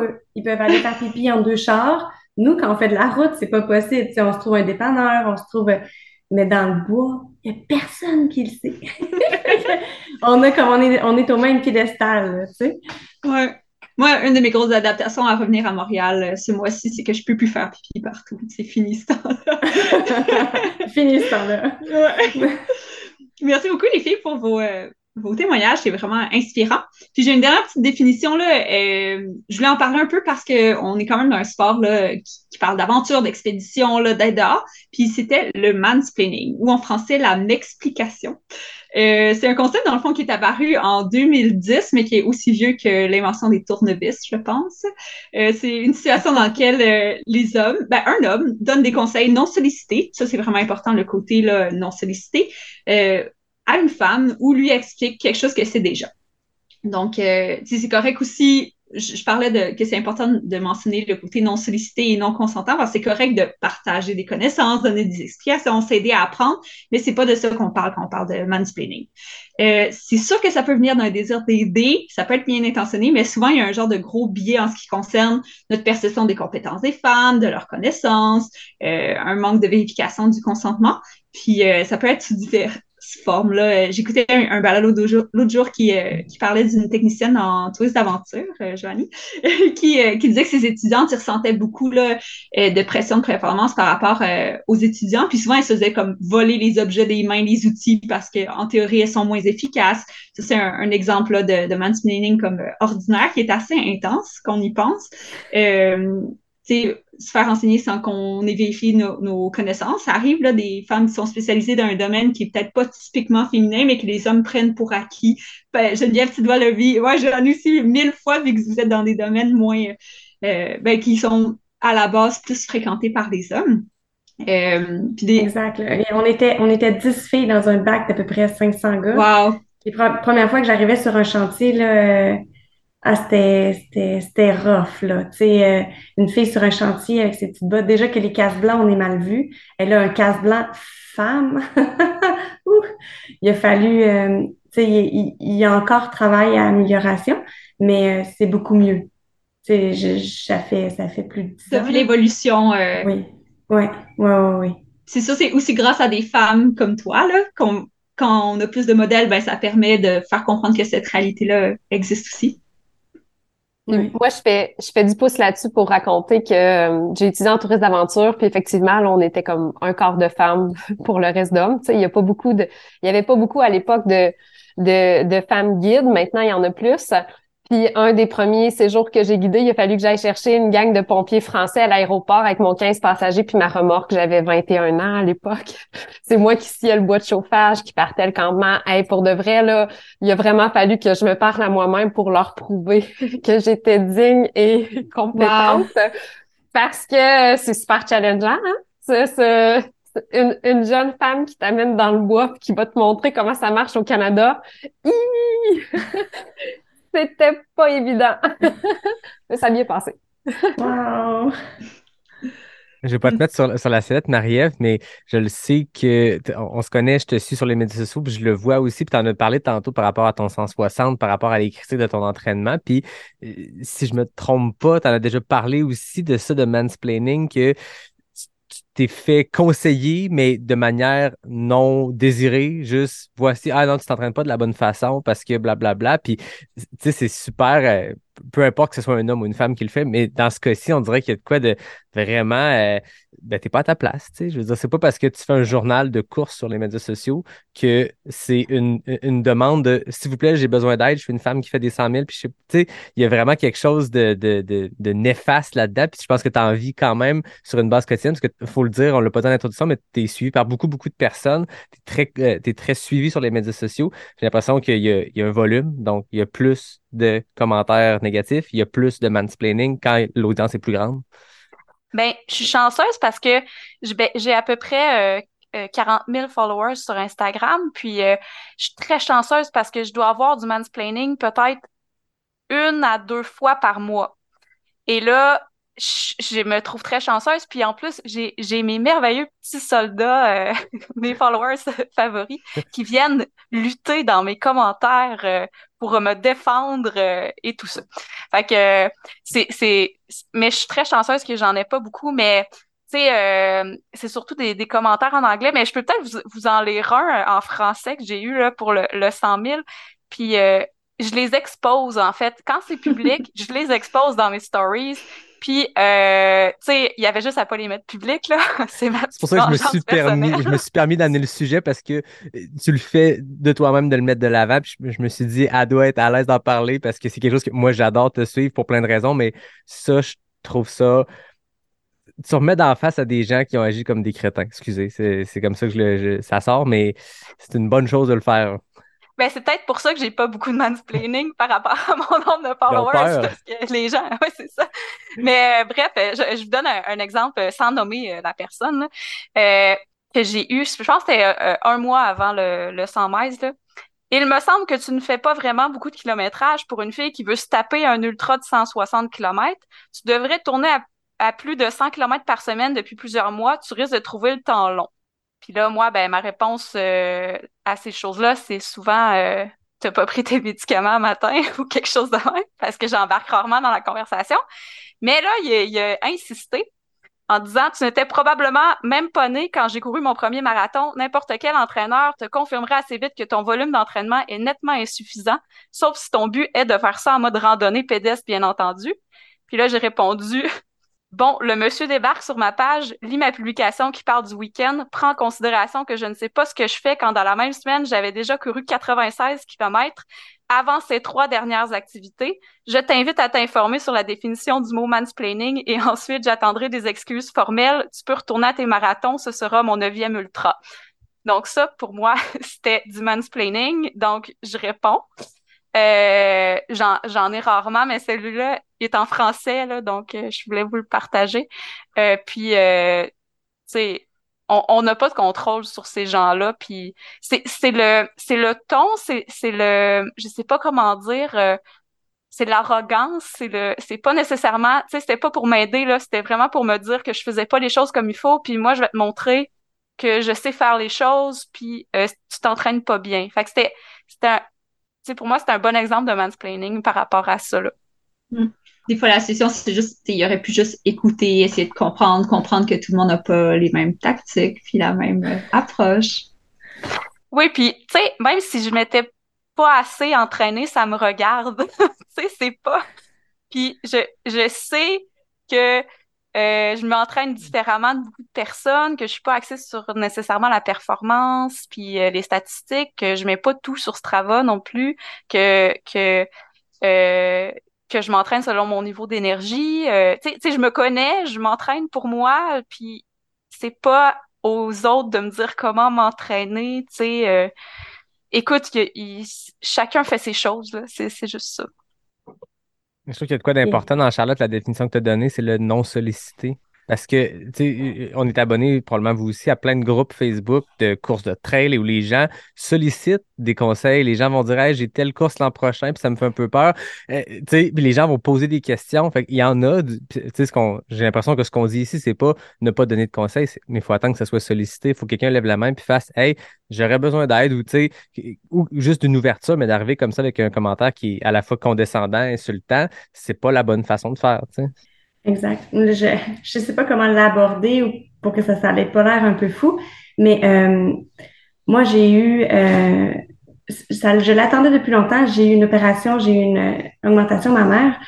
Euh, suite à la, euh, je m'étais dit, si je gagne le marathon de Montréal, boum, je me fais faire une, euh, une augmentation de ma mère. Puis il y avait quelqu'un sur les médias sociaux qui m'avait écrit euh, le lendemain, dans le sens qu'il n'y avait même pas encore eu de photo, je sais pas par où les branches, ça s'était écoulé. Puis il m'avait dit, c'est vraiment dommage parce que tu es une bonne athlète, tu seras plus jamais capable de courir en dessous de, du sub 3 au marathon. Là, je m'étais dit, oh, OK. De un, pourquoi qu'il se permettait de me, me commenter comme quoi qu'une augmentation ma mère allait changer mes temps au marathon? Euh, puis après ça, ça s'est découlé de plusieurs messages. Donc, c'était pas juste un, mais j'en ai reçu une bonne dizaine me disant que euh, de vouloir paraître, ben je, je performerais plus, je serais plus une athlète. Puis les gens se permettaient plein de commentaires. Je me dit, mais ça vient de où? Et de quel droit ils me posent, tu sais, dans le sens qu'ils me qu'ils m'annoncent leur couleur sur, sur quelque chose qui, pour moi, c'était pas pour me mettre d'avant, c'était pas pour devenir mannequin, c'était pas pour de, c'était pas pour devenir une Insta babe, c'était vraiment pour moi, pour me sentir femme. Puis j'enlève rien à quelqu'un qui a une faible poitrine, mais pour moi, je temps depuis des années. Je le voulais avant d'avoir des enfants. Donc, de qui il se mêlait pour juger de ma forme physique et que ma forme physique allait avoir un impact sur mes performances. Euh, un, j'aurais dit, bah, c'est une personne parmi tant d'autres, mais quand j'ai commencé à en avoir plusieurs, puis que l'année d'après, là, je recommençais à mettre des tops de sport, elle là, là, boum, boum, boum, boum, boum. Ah, t'es plus une athlète? Ah, comment ça, t'es rendu? J'étais comme, ben là, ça n'a rien changé en la personne à qui je suis. Fait que je trouve que le, ce que vous avez, ce que vous avez abordé depuis le début, donc la forme de la femme, euh, le, fait de se porter de, le, les vêtements qu'on souhaite porter, euh, j'étais même plus à l'aise de me promener en top. Je dis, Christy, je suis peut-être plus une coureuse, j'ai pas le droit de faire des tops. Je vais agacer les gens parce que j'ai des fausses boules, tu sais. Euh, donc, ça m'a ça a été long de, de pogner mes engrenages puis de faire comme non, Geneviève, t'es es qui tu es, t'es la fille qui court en top, ben tu cours en top avec des grosses boules, on s'en fout. Mais ça a été long, ce processus-là. Tu sais, puis même chose quand je suis rentrée dans la trail, euh, moi, j'étais avec mon top. Premier trail ultra que j'ai fait, j'étais avec mon top avec ma ceinture. Puis il dit, ben, on court pas en, top en trail. Ben, moi, si j'ai envie de courir en top en trail. Donc, euh, juste là, première phrase, ça m'a mis en doute. J'étais insécure, j'étais sa ligne de départ, tu sais, dans le sens que c'est justement ce que tu parlais, Joanie. On se doit d'avoir des espèces d'oeillères de fou, puis de savoir où est-ce qu'on s'en va, puis d'être certaine de nous autres pour justement arriver à nos fins. Tu sais, tout ça pour ça. Merci beaucoup pour les définitions, Charlotte. Merci aussi de vos témoignages. Euh, la section lexique est devenue euh, une discussion que j'ai vraiment trouvé super intéressante. Ça met la table pour la suite. Euh, le premier sujet qu'on avait ciblé, les femmes et la longue distance, c'est quelque chose qu'on entend parler. Puis je tiens à le souligner, Joanie, tu disais tu travailles pour Aricana, événement Aricana. L'UTHC a, mis de l'avant les femmes euh, qui font les longues distances, puis en se sont pas gênées pour en parler. Puis je me suis même permis d'écrire à Marlène pour qu'elle nous sorte quelques statistiques qui allaient nourrir la discussion aujourd'hui. Mais Geneviève, toi qui arrives de la route, puis qui s'est lancé cette année sur le 125, qui terminé troisième d'ailleurs, félicitations. Deuxième, troisième, c'est très ben, impressionnant. Euh, si je m'étais pas perdue sur 7 km, là. Mais je serais curieux de t'entendre sur ce sujet-là, sur les femmes et les longues distances. On voit qu'il y en a beaucoup moins dans les pourcentages, dans les ratios, plus les, distances, plus les distances augmentent. Exact. Euh, ben, je pense que des. Je pense qu'il y a plusieurs raisons qui font en sorte que les femmes sont plus dans les courtes distances que dans les longues distances. Euh, moi-même, dans le sens qu'au début, on a commencé. je ne sais pas si tout le monde a commencé dans des courtes, puis finalement, ce, challenge à dire, OK, ben là, je suis capable d'un demi, je vais faire un full. Euh, puis moi, plus les distances avançaient, plus je me sentais confortable. Les gens m'ont toujours défini comme je, je suis pas je suis pas une sprinteuse. Je suis un un moteur diesel ben là. Euh, donc plus les distances s'allongeaient, plus je me sentais dans ma zone, tu sais sur mon X vraiment dans ma zone. Euh, mais moi, je me suis moi-même posé des questions, donc je suis certaine que des femmes ici s'est posé des questions. Euh, c'est nos cycles, peu importe quoi, nos cycles menstruels. Tu fais quoi dans la journée qui est ton ultra, puis tu tombes dans ta semaine, puis tu as tes hormones dans le tapis, tu sais plus comme, comment gérer. Déjà tu sais pas comment gérer ta bouffe, de, gérer ton eau, ben là, faut que tu gères tes tampons dans un ultra. Fait c'est, c'est, je pense, limitatif pour les femmes de faire des longues, longues distances. C'est sûr que rendu là, tu sais, comme une athlète, moi, le cycle menstruel est, des fois euh, est pas là, donc il est pas là de la saison de course. Mais ça peut être un enjeu pour certaines personnes qui font du longue distance, donc des enjeux d'être une femme, des enjeux aussi euh, de crew. Je sais pas si moi, je suis la seule, mais tu sais, une crew de gars, ça fait des espèces de, de gangs. Pour être crew, pour avoir une longue distance, les gens se doivent d'avoir des amis qui se déplacent, qui, qui sont là un peu partout sur le parcours. Puis on se tient tous avec des mamans, qui ont des enfants, qui n'ont pas tant le temps à 2 heures du matin d'aller porter une gourde d'eau, tu sais. Euh, donc, euh, je pense que ça aussi, ça a une influence sur le fait euh, de sa crew qui t'accompagne à une course euh, versus une crew de gars qui part aider quelqu'un à une course. Euh, donc, c'est, je pense, moi, mes deux pistes qui font en sorte que, qui m'ont été limitatifs dans mon, ma dans mon processus. J'ai la chance d'avoir été accompagnée euh, assez, assez bien dans tout ça. Donc, puis pour l'entraînement. Exemple, moi, je suis une fille qui lève tôt. Fait une chance que j'ai été capable de me lever très, très tôt pour faire mes entraînements et avoir euh, le papa des jumelles qui malheureusement n'est plus ensemble, mais euh, qui, m'a aidé dans ce processus-là de, de, d'ultra, même s'il comprenait pas pourquoi je m'entraînais autant. Mais euh, c'est ça, c'est d'avoir quelqu'un, un partenaire de vie qui est très compréhensible, qui est très indulgent, puis que ta, ta fin de semaine de course, ben, la semaine avant, tu es un peu stressé, tu es un peu sénère, tu parles un peu plus sec. Tu sais, c'est du stress accumulé quand c'est le, papa, des fois, peut-être qu'il est moins présent, au moins, tu as moins l'impression qu'il est stressé pour sa course. Euh, moi, je sais que ça m'affectait quand même beaucoup.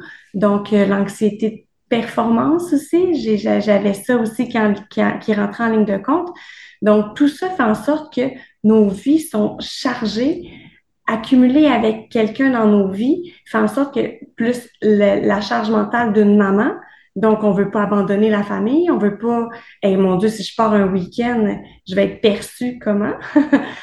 Donc, euh, il y a beaucoup de choses qui limitent les femmes à se rendre dans un ultra. Je, serais intéressée à voir euh, les autres perceptions des autres, euh, des autres filles.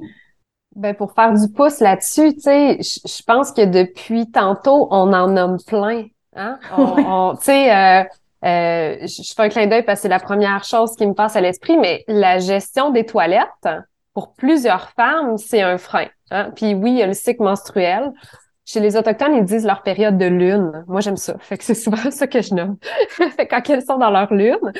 Mais, euh, mais tu sais, c'est, c'est, c'est, c'est de la gestion additionnelle. Fait que des fois, juste l'hygiène, euh, la charge mentale, la capacité de, de rentrer les entraînements dans un horaire pour être confiant, hein, parce que euh, je pense qu'il y a une différence, tu sais, puis les, en tout cas, tu sais, les études puis les commentaires un peu des gens autour le, le démontrent qu'il y a une gestion de course qui, qui est généralement différente entre les hommes et les femmes, tu sais, que les femmes vont partir un peu plus lentement de façon générale, ça veut pas dire que les hommes le font pas, là, mais euh, puis, tu sais, vont prendre la ligne de départ souvent plus confiante parce qu'il va avoir un entraînement. Hein? Puis ça vient peut-être justement de notre capacité de résilience, mais notre besoin de nous prouver. Puis pour nous prouver, c'est d'arriver prête en disant crime, tu sais, j'ai fait assez de sacrifices pour que ça marche, tu sais. Fait que si je le fais, ben ça va bien aller. Mais se rendre là, ben c'est pas tout le monde qui va qui va réussir, je pense, à accumuler le, le, le volume ou tu sais d'avoir suffisamment d'assurance pour se dire OK, tu sais, j'allonge mes distances. OK, oui, mais crime, je vais je vais conjuguer ça avec la famille. Tu sais, ça ça a, ça a des pour et contre. Fait que j'ai l'impression que depuis tantôt, tu sais, sur, sur le jugement, le sentiment de pas être assez, de, de, d'avoir peur d'être la dernière, tu sais, je, mais que tout ça, c'est des éléments quand même qui sont des freins. Puis tu as dit quelque chose au début, Charlotte, tu sais, pour parler euh, euh, de, de, du, euh, de la notion de, de d'activité genrée, de, de, de, de, comportement genré. Euh, tu sais, je pense que pour de vrai, pour avoir des enfants puis baigner un petit peu dans le milieu de l'éducation, il faut élever nos filles courageuses. Il faut enseigner à nos enfants et à nos fillettes de faire preuve de courage. Pourquoi on permet à des garçons de sauter des roches, mais pas des fillettes? Puis pour de vrai, c'est naturel même, tu sais, même les papas qui, qui, tu sais, qui, qui regardent leurs enfants, c'est prouvé scientifiquement qu'ils vont avoir tendance à avoir un petit peu plus peur pour leur fille que leur Mm. garçon, tu sais. Mais ça, ça commence à 18 mois. Ça, ça commence à la naissance, ça commence à deux ans, ça se poursuit. Enseigner aux garçons que, que les filles sont, sont aussi capables physiquement que les garçons de jouer à n'importe quel sport, tu sais. Ça commence en bas âge, puis après ça, ça change des comportements, tu sais. Mm. Il y, a des, il y a des statistiques de filles actives qui ont sorti qui dit que une adolescente sur deux arrête le sport au secondaire. 50% des filles, des adolescentes arrêtent le sport. Pour plusieurs raisons, hein? Les, les, les, le lexique que tu nous as présenté, Charlotte en fait partie, l'anxiété de performance, la gestion du, du cycle hormonal aussi. Et, et ça, mais c'est sûr que quand tu arrêtes adolescente, puis qu'après ça, tu sais, tu manques de temps parce que là, tu as les études, tu commences à travailler, tu as plein d'occupations, ça fait pas partie d'une routine, puis ça va pas en s'améliorant le temps. Après ça, on a des jumelles. non, moi, j'ai pas de jumelles. J'admire tous ceux qui ont des jumeaux et jumelles en passant. Grand respect, Geneviève.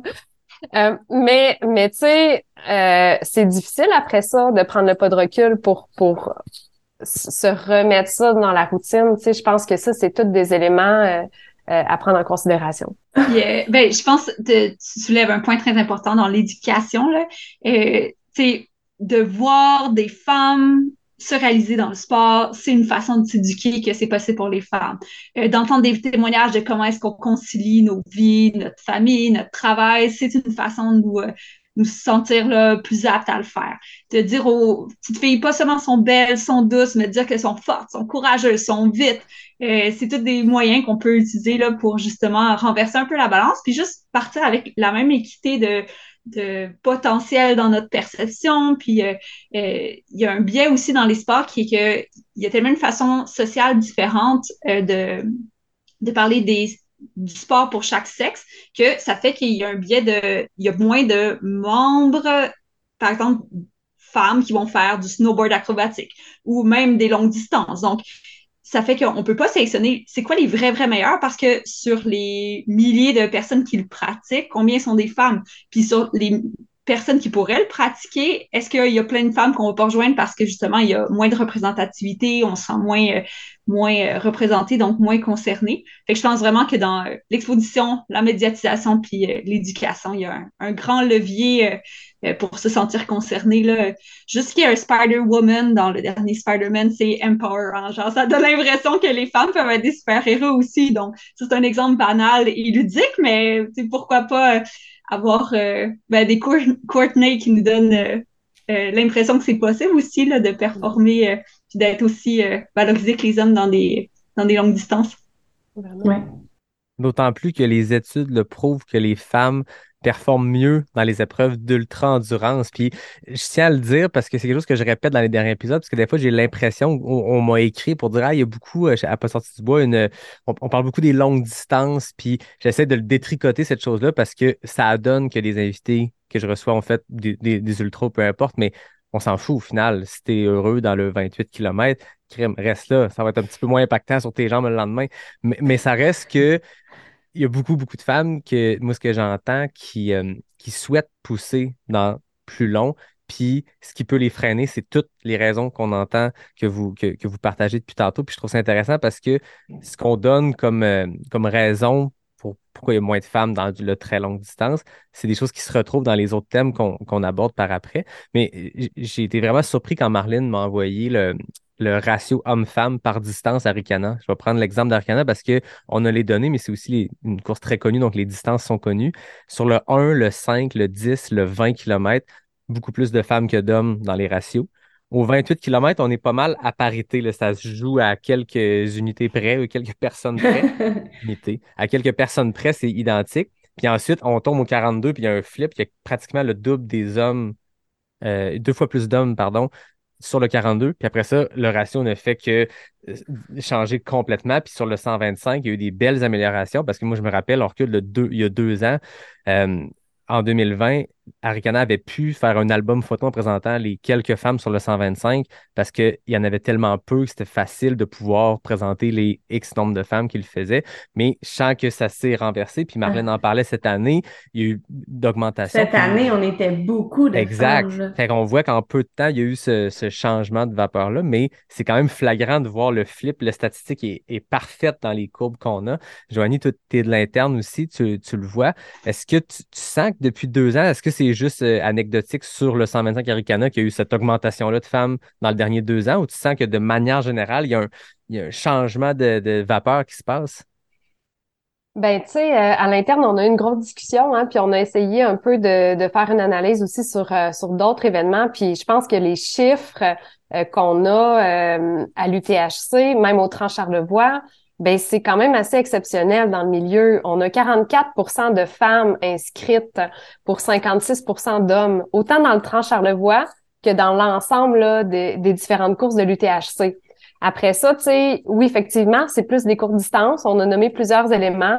Euh, je pense qu'il y a une sensibilité à l'expérience plutôt que juste la performance. Tu sais, quand on prend la ligne de départ, OK, c'est beau, tu te pousses, là. Puis ben oui, là. si tu fais partie du trio de tête, c'est clair que tu tu, tu, tu, vas la pousser, ta course, tu sais. Euh, mais il y a quelque chose de plus grand que juste la compétition, je pense, chez les femmes. Et, et quand ça, quand c'est mis de l'avant, quand c'est communiqué, je pense que ça parle plus, ça rejoint plus les femmes. Puis le Trans-Charlevoix, tu sais, qui, qui est dans le fond la première course à étape linéaire, euh, bon, de, de, de Charlevoix, mais de ce concept-là quand même au Québec, avec un camp qui suivait la progression des coureurs. C'est une première édition, là, les gens ont, ont, ont pas vu, savaient pas c'était quoi, c'était juste communiquer sur une expérience de vie de campement parce que tu cours, tu restes sur le camp, tu manges sur le camp, tu, tu montes, on monte ta tente pour toi, mais bon, n'empêche que, que tu te mets quatre pattes pour rentrer dedans le soir. Euh, tu sais, ça leur rejoint beaucoup les femmes en partant. Puis on s'est dit, crime, tu sais, une première édition, il nous en manque pas beaucoup pour être à parité. Wow, tu sais, mais, mais c'est tellement important. Fait que dans l'image qui est véhiculée, dans, dans la réflexion aussi de l'organisation, tu sais, on, on, on, on est des femmes derrière. fait que je pense qu'on on y pense sans y penser, tu sais, dans le sens que ça fait juste partie de la réflexion de dire, ben, qu'est-ce qu'on aime, qu'est-ce qui nous parle? Puis il y a une sensibilité. Il y a une sensibilité à l'inclusion, il y a une sensibilité à l'autre, il y a une sensibilité plus grande à l'expérience qui est mise. Ça paraît. Après ça, c'est pas parce que les autres courses sont pas bonnes puis qu'ils le font pas, là. Bon, je prêche, je prêche pour ma paroisse aujourd'hui parce que c'est, ce qu'on a travaillé quand même dans les derniers mois, tu sais. Mais il y a des actions concrètes qui ont été posées, tu sais, suite à des commentaires, des sondages, principalement de femmes, mais d'hommes aussi, là, on s'entend. Euh, mais euh, les quotas ont été allongés. Fait que, fait que le temps de passage a été allongé. Euh, il y a des pacers qui ont été ajoutés la nuit. C'est, quelque chose qui est revenu beaucoup, beaucoup des femmes, des hommes aussi, mais principalement des femmes qui étaient sur la course. sais. Fait que ça, ça, ça en fait partie.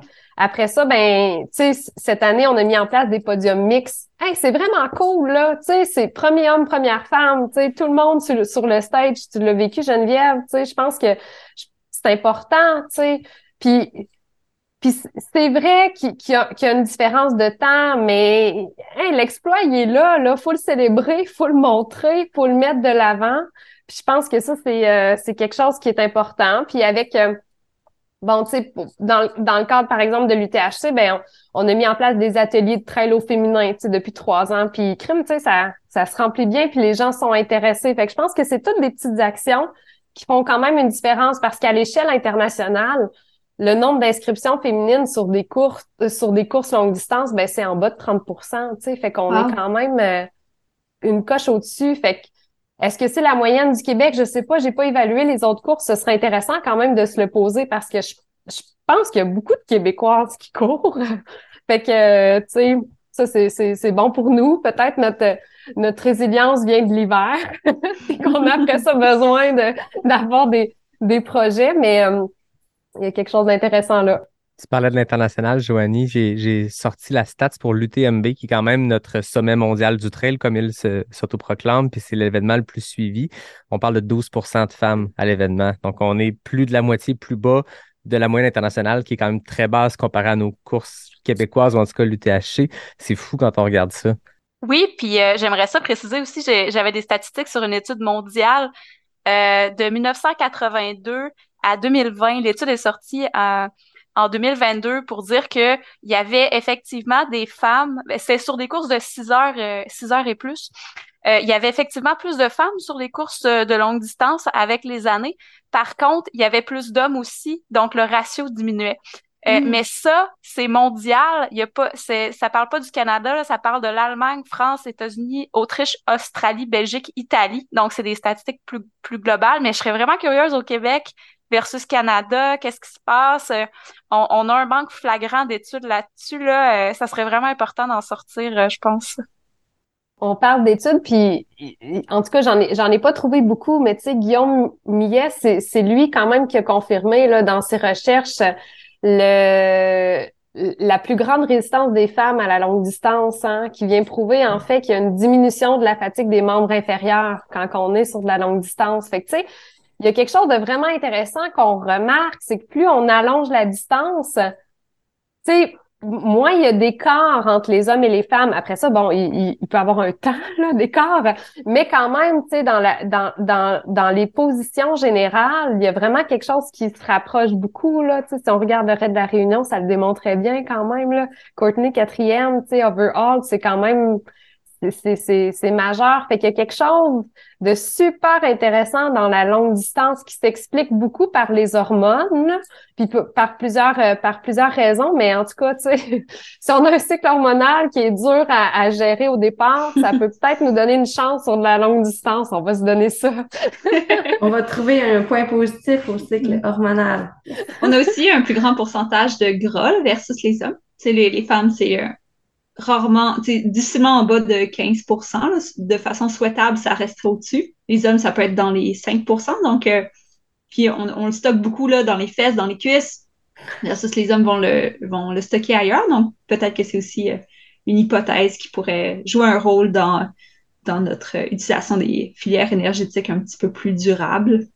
Dans l'article que je vous avais envoyé cet après-midi, que je pourrais mettre en lien de, l'épisode. Puis si vous avez des données, Marie-Ève, Joanie, vous entendez parler des, études, vous pourrez me les envoyer après. Vous pourrez les mettre dans la description de l'épisode. Mais il parlait de ça, justement, de la, graisse corporelle sous-cutanée plus importante va avoir un impact sur de la très longue distance parce que quand la nutrition entre plus, quand il y a plein de, d'autres problèmes qui arrivent, ben le corps peut aller chercher, peut aller puiser dans ces graisses. Puis moi, c'est quoi que j'avais entendu indépendamment homme-femme de la part d'athlètes euh, qui, avait une masse peut-être euh, qui n'était pas l'espèce de grand athlète de 5% de gras qu'on voit sur les couvertures de magazines, mais le monsieur, madame, tout le monde qui fait de l'ultra, puis qui disait qu'il y avait un impact quand la nutrition ne rentre plus, qu'il y a d'aller chercher de l'énergie parce qu'il y a des, euh, masses de graisse plus importantes peut-être que l'athlète dont on parle qui a 5% de masse graisseuse. Hein. Êtes-vous prête pour qu'on passe au, deuxième sujet? J'ai l'impression que Joanie, tu nous as fait une passe à la POC parce que tu as parlé de ce qui a été mis en place. Là, on parlait d'Aricana, mais euh, Marie-Ève, j'ai goût de t'entendre sur la notion d'équité, puis ce qui peut être fait pour atteindre cette équité-là dans notre communauté trail, dans nos événements, dans le sport en général. Oui, ben tu sais, il y a plusieurs choses qu'on a qu'on a abordées là euh, déjà là, donc euh, je vais pas m'éterniser sur le sujet là, surtout qu'on en a déjà parlé aussi euh, l'année dernière au podcast un petit peu. Mais avant tout, je vais définir c'est quoi l'équité parce que l'équité c'est pas l'égalité, c'est en fait, je vais lire la définition là, du gouvernement canadien sur l'équité. donc, l'équité, c'est le principe que les individus doivent être traités de manière juste. Euh, c'est une manière de veiller à ce que les mécanismes d'affectation des ressources et de prise de décision soient justes pour tous et qu'ils n'introduisent pas de discrimination en fonction de l'identité. Il faut donc adopter des mesures pour mettre fin à la discrimination et aux inégalités qui ont été signalées et documentées pour garantir, dans la mesure du possible, l'égalité des chances. Donc, c'est des moyens qu'on met en place pour atteindre une égalité euh, l'équité. Donc voilà. Donc par exemple, euh, je, je, vais essayer, j'ai essayé de trouver un exemple sportif là. Donc euh, euh par exemple pour euh, pour être sélectionné pour la course de Boston. on a des, des temps de marathon qu'il faut passer. Donc, les temps sont différents pour les hommes, pour les femmes et selon l'âge. Donc, ça, c'est des mesures qui sont théoriquement équitables, même si c'est très difficile de rentrer au marathon de Boston, euh, elles sont théoriquement équitables selon euh, selon les capacités physiques euh, des individus. donc c'est vraiment un exemple que j'ai comme ça. Ensuite, ben c'est sûr que que les barrières horaires euh, c'est un, gros sujet parce que c'est difficile à articuler euh, par rapport aux courses d'ultra. Est-ce qu'on devrait allonger les barrières horaires? Est-ce qu'on devrait les réduire? Est-ce qu'on devrait avoir des barrières différentes hommes-femmes?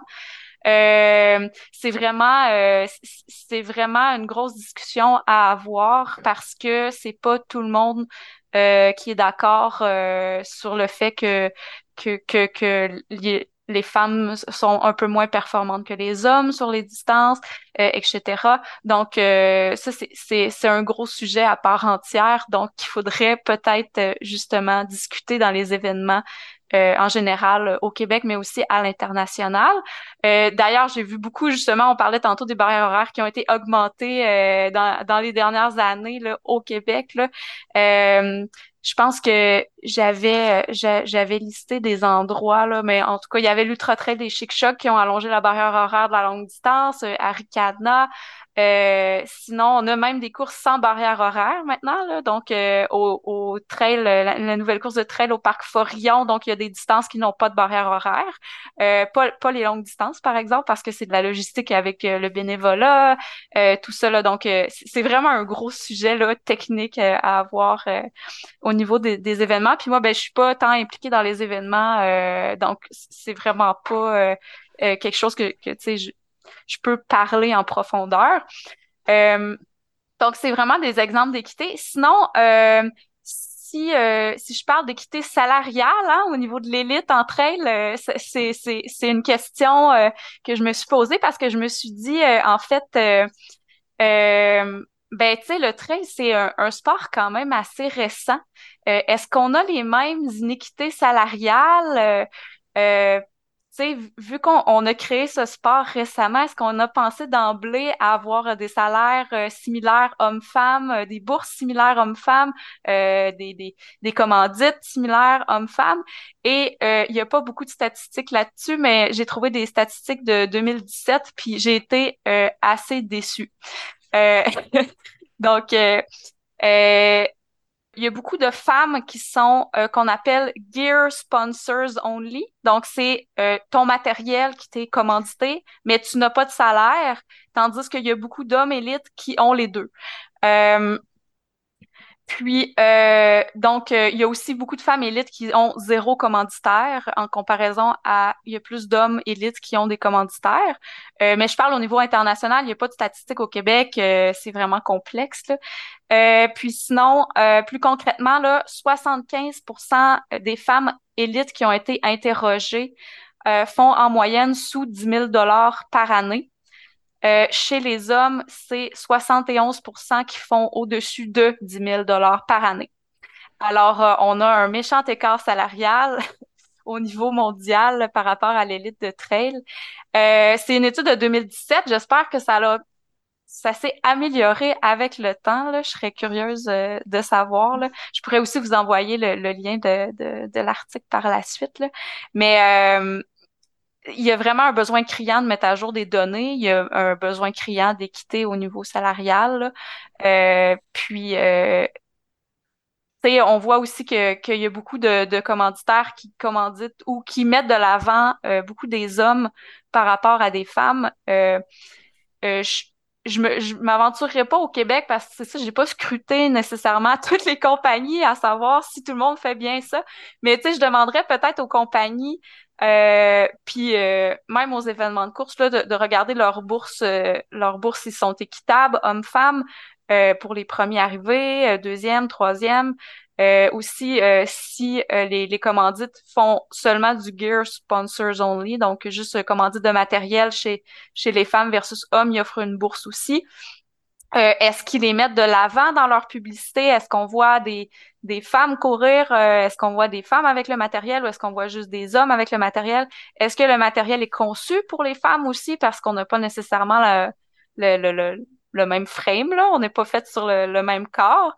Euh, est-ce que est-ce qu'on a 90% de la marchandise qui est faite pour les hommes, 10% pour les femmes?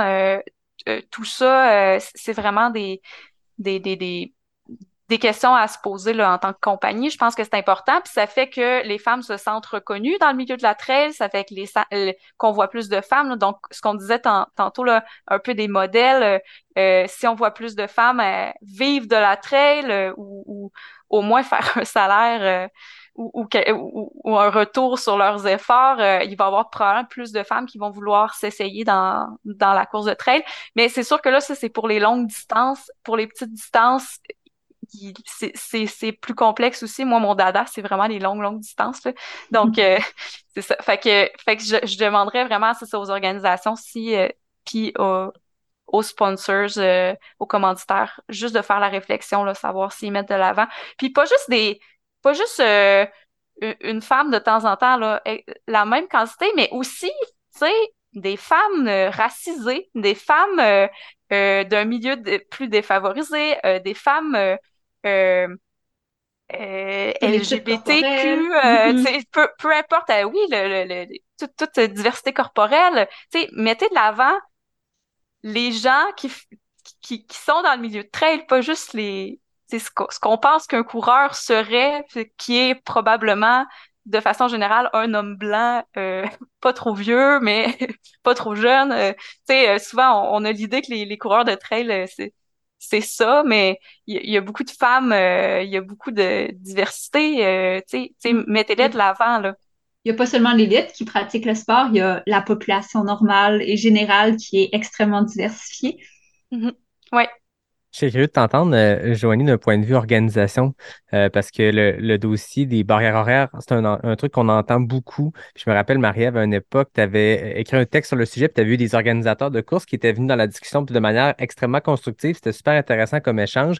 Puis on en avait parlé quand j'étais versé au podcast. Je veux pas qu'on répète les mêmes choses, mais il y a quand même plusieurs facteurs, je crois, quand vient le temps de, de choisir ou de décider ces barrières horaires-là.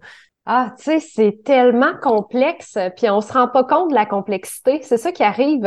Euh, tu sais, parenthèse courte là, parce que je pense qu'on peut en parler longtemps là, mais euh, dans l'organisation du Trans-Charlevoix, par exemple, tu sais, qui est une course à étapes, qui était 103 km sur trois jours, donc euh, des distances de plus ou moins là, 37 km, 38 km et 29 euh, km la dernière journée environ, avec euh, au total 4600 mètres de dénivelé.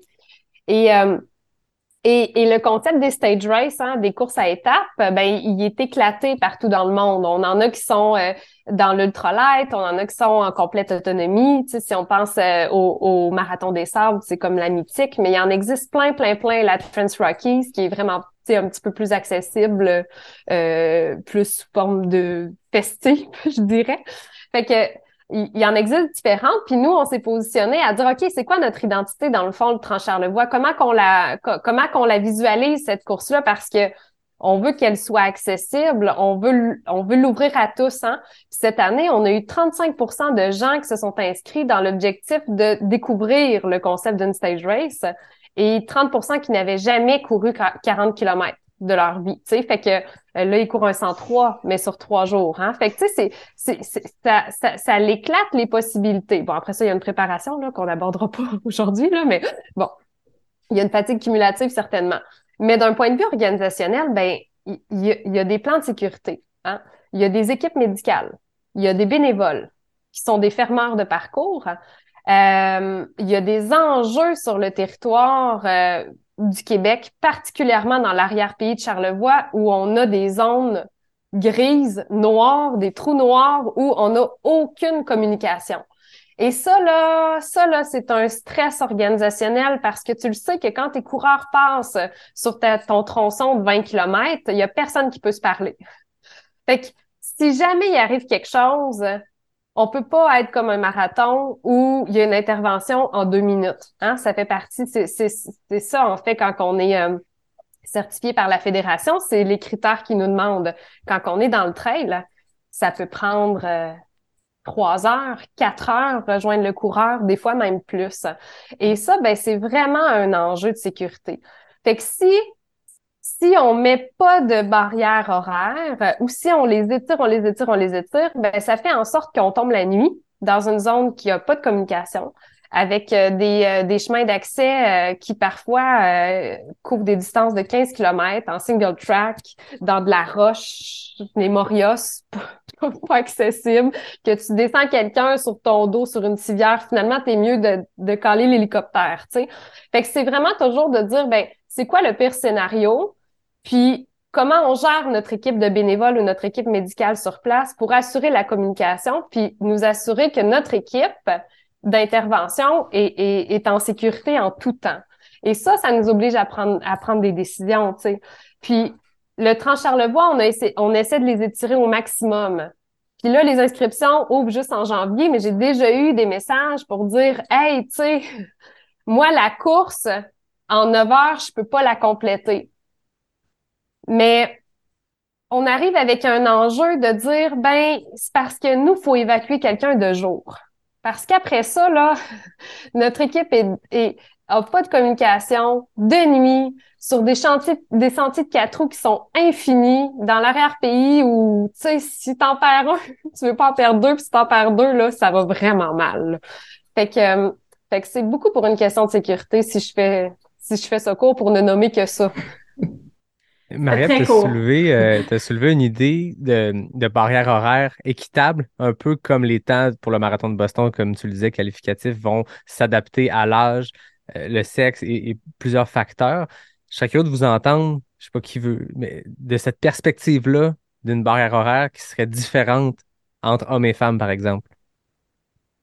Moi, je crois que ça pourrait peut-être, dans une certaine mesure, euh, permettre à des femmes d'oser peut-être plus. Puis je crois qu'à long terme, ça pourrait avoir une influence sur euh, la participation, le nombre de participation, participation des femmes ou euh, les performances globales des femmes, parce que plus il y a de femmes qui s'y pratiquent, qui osent, plus il y a de probabilité de, entre guillemets, succès de passer ces barrières horaires-là. Moi, ma première réflexion, tu sais, puis c'est un peu aussi une discussion qu'on qu'on a, tu sais, avec, euh, avec notre équipe, c'est de dire, ben si on met une barrière pour femmes, dans le fond, pourquoi c'est pas une barrière juste pour tous, mais que finalement, mm-hmm. on diminue le temps? Tu sais, je, ouais, c'est un bon point. Je pose la question, tu sais, parce que dans le fond, on est, on vise l'inclusion, mais tu sais, l'inclusion, on parle de, de, toutes sortes de corps, de, de, de minorités visibles, de, fait tu sais, des hommes, des femmes peut-être qui, qui, qui auraient pas accès nécessairement aussi, là. Avant qu'on passe au sujet 3, ça me fait penser les lanternes rouges au Gaspésia. Il y a de le fun dans le fait de célébrer la dernière personne qui termine une épreuve dans les temps, dans les barrières horaires. Quelque chose de le fun parce qu'à la cérémonie, ceux qui ont, participé au Gaspésia, à la cérémonie des podiums le dimanche, on célèbre autant cette personne-là que le podium masculin, féminin, les trois personnes montent à la table, cinq personnes même, je pense qu'on va avec le podium au Gaspésia, mais la lanterne rouge, idée vraiment le fun. Euh, sujet numéro 3 qu'on s'était ciblé, santé des femmes et impact sur le sport. Charlotte, euh, je te lance la balle. On en a parlé quand même déjà beaucoup, donc je vais, je vais faire juste quelques highlights qu'on n'a pas mentionnés. Euh, on parlait des, du cycle menstruel qui peut influencer euh, les, les, performances ou la réalité des femmes. Je crois que en termes de santé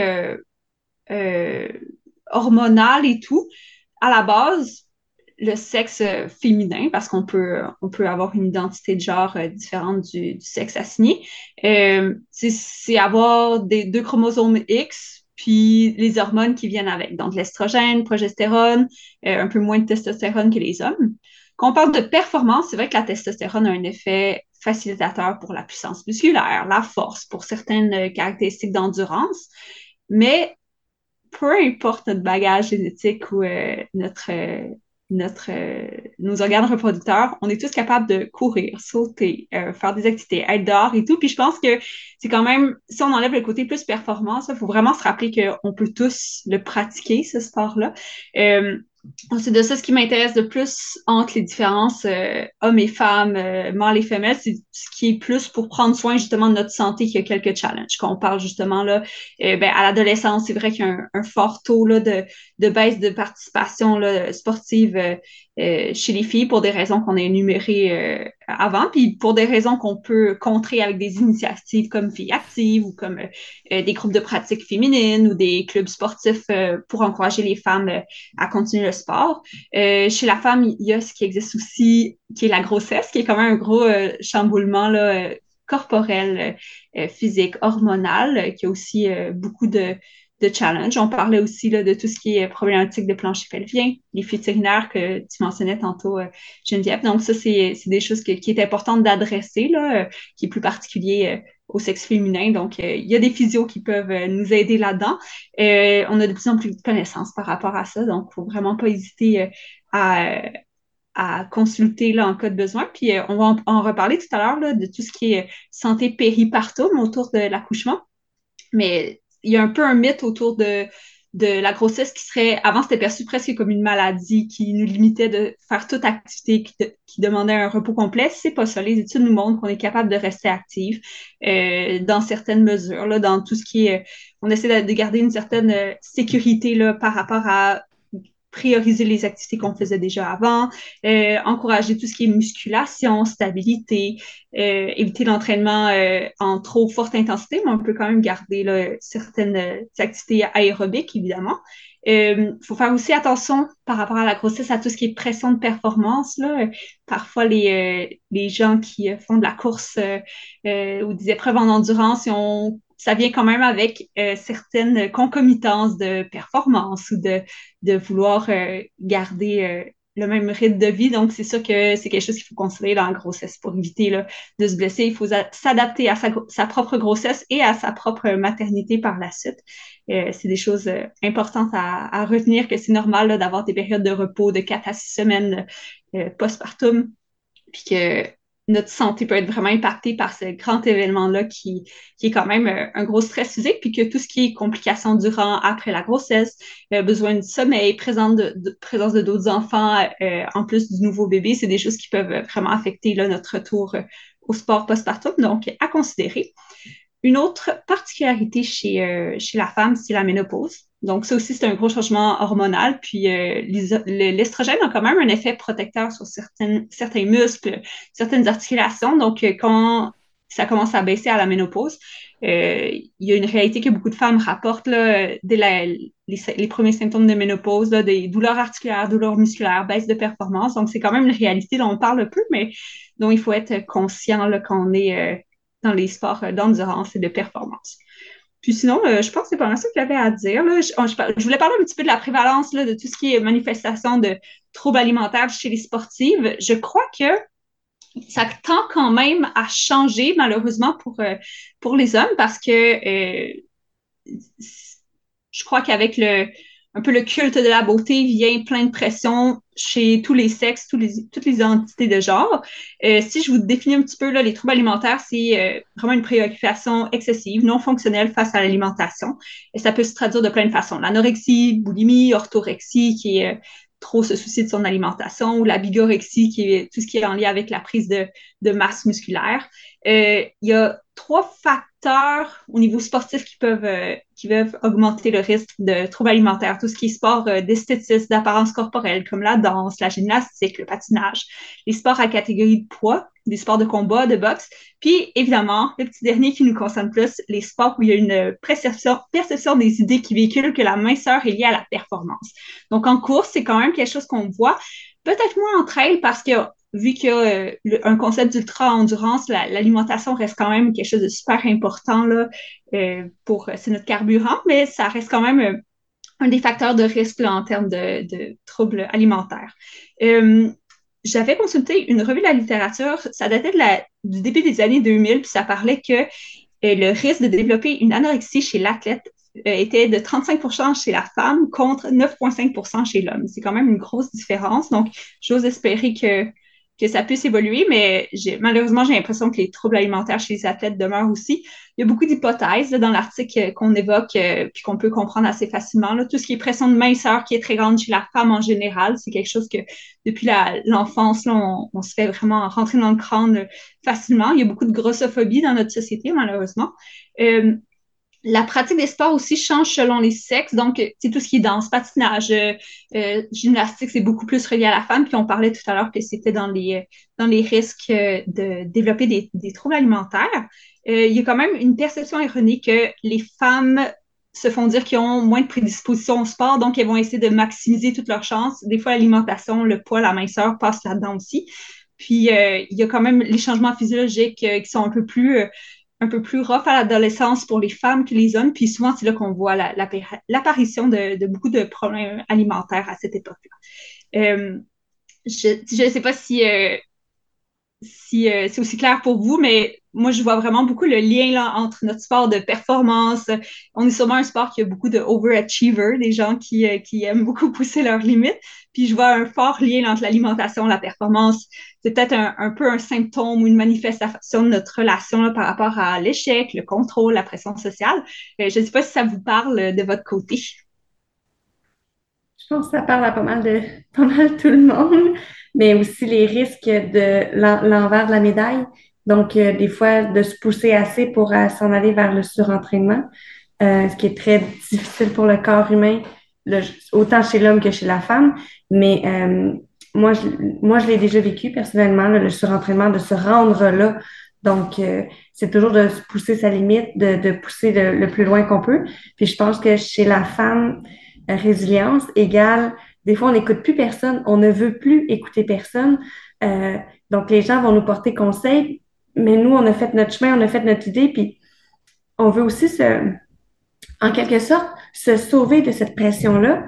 Euh, fait qu'on en fait encore plus. Et là, en ce moment, ça me fait du bien d'aller dans le bois, ça me fait du bien de m'entraîner. On sécrète de l'endorphine, on est bien. Fait qu'on en fait encore plus pour justement pas avoir le stress de famille, le stress de la job, le stress des enfants, le stress du conjoint, on, est bien dans notre petite bulle d'entraînement.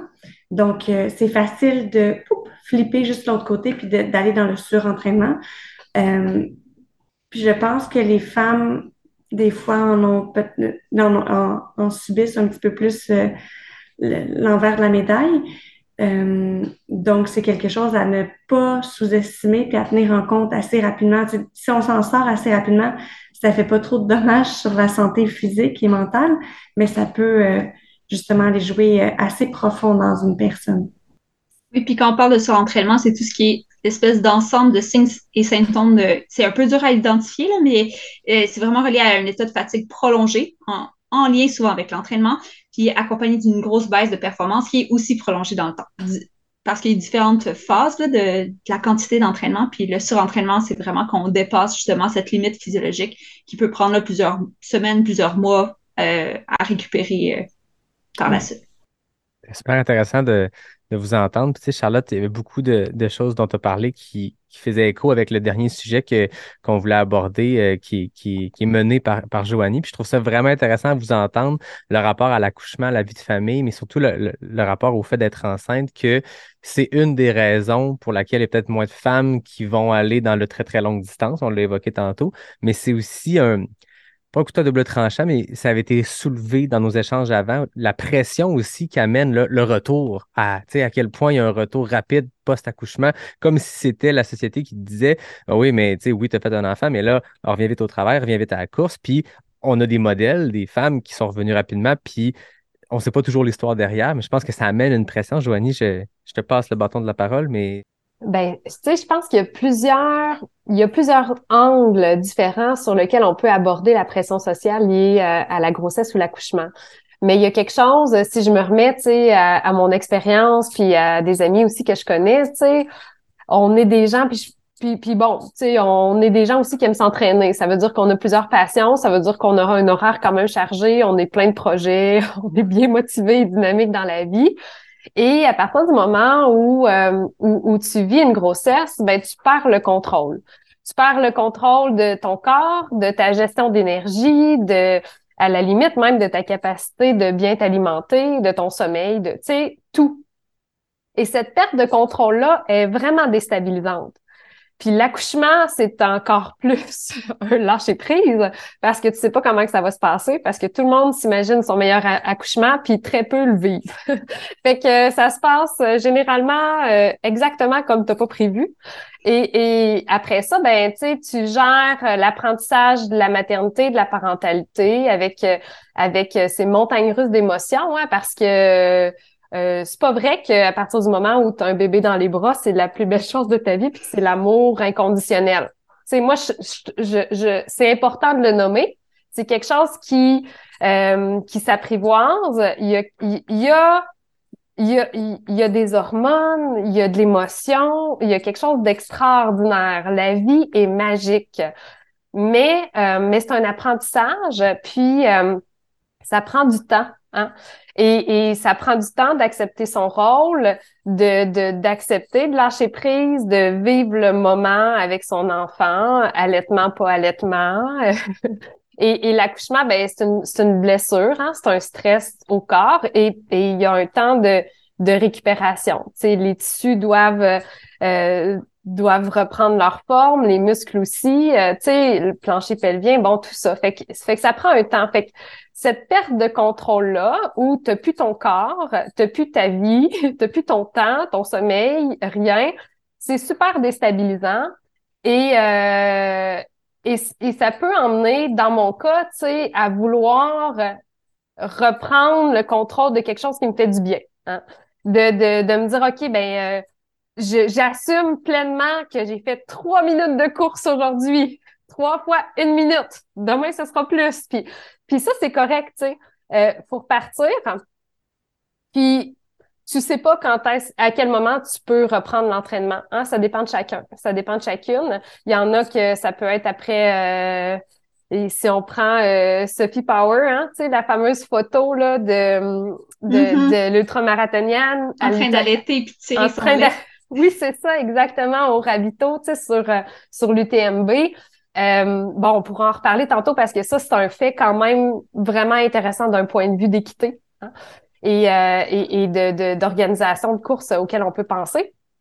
Mais, euh, mais tout ça pour dire que ça prend un temps, puis puis il faut respecter son corps. Fait que des fois, ça peut ça peut prendre deux ans pour certaines personnes, comme ça peut prendre deux semaines. Mais tu sais, c'est en moyenne un, un 6 à 8 semaines, le temps que, qu'il y ait une guérison ben, physiologique des tissus. Là. Charlotte est probablement mieux placée que moi. Puis il y a Bougette Placotine aussi qui se spécialise dans, dans, la, dans, dans la remise en forme euh, suite euh, postnatale, en fait. Là. Fait que il y, a des choses qu'on peut mettre en place très vite, mais il y a aussi des fois un, un désir de se dire euh, OK, ben tu sais, j'ai le goût d'être bien dans mon corps. fait que j'ai le goût de me remettre à bouger. Bouger, ça me permet d'éliminer le stress. OK, tu sais, c'est bon.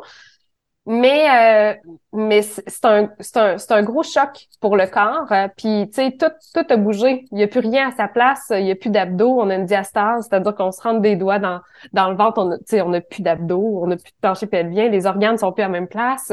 Là si on allait, on, on on, produit une hormone qui est de la relaxine. Tous nos ligaments sont mous. Tu sais je veux dire, ça peut durer des mois voire des années là. Et euh, eh ben la progression, faut faut faut l'accepter puis faut être patient. Puis des fois ben la tête elle, elle peut être super motivée. Excuse-moi Geneviève. On n'est pas patiente nous, en tout cas moi. je pense que dans dans le monde de l'ultra trail, on aime ça aussi ou juste la trail, c'est de d'avancer. C'est tout le temps les gens m'ont dit keep going, un kilomètre à la fois. c'est des choses qu'on on s'entend, on répète souvent. Puis euh, comme tu dis, c'est de lâcher prise. Euh, puis moi, ce qui m'a bloqué, j'avais peur de devenir enceinte, j'avais peur de grossir, j'avais peur de me faire... Puis en plus, moi, j'ai des jumelles. Fait que là, j'étais doublement checkée. Quelqu'un qui a deux échographies, moi, j'en ai eu 27 échographies sur ma grossesse. Donc, j'ai passé mon temps à l'hôpital. Euh, le médecin s'entraînait avec moi pour me checker, m'entraîner. Euh, moi qui aime être tout seul, tu sais, puis faire mes petites affaires. Euh, fait que je pense que tout ce processus-là fait peur à beaucoup de femmes euh, qui ont peur de perdre le contrôle que tu, tu sembles dire. Puis c'est vrai que c'est ça. C'est plus toi qui as le contrôle, c'est plus toi qui a, que même après l'accouchement, tu n'as plus de contrôle de ta vie. Mais en quelque sorte, l'entraînement, moi, je l'ai repris parce qu'à un moment donné, c'est nous qui prenons le congé de maternité et on a besoin de sortir. On a besoin d'aller courir, marcher, euh, faire du vélo.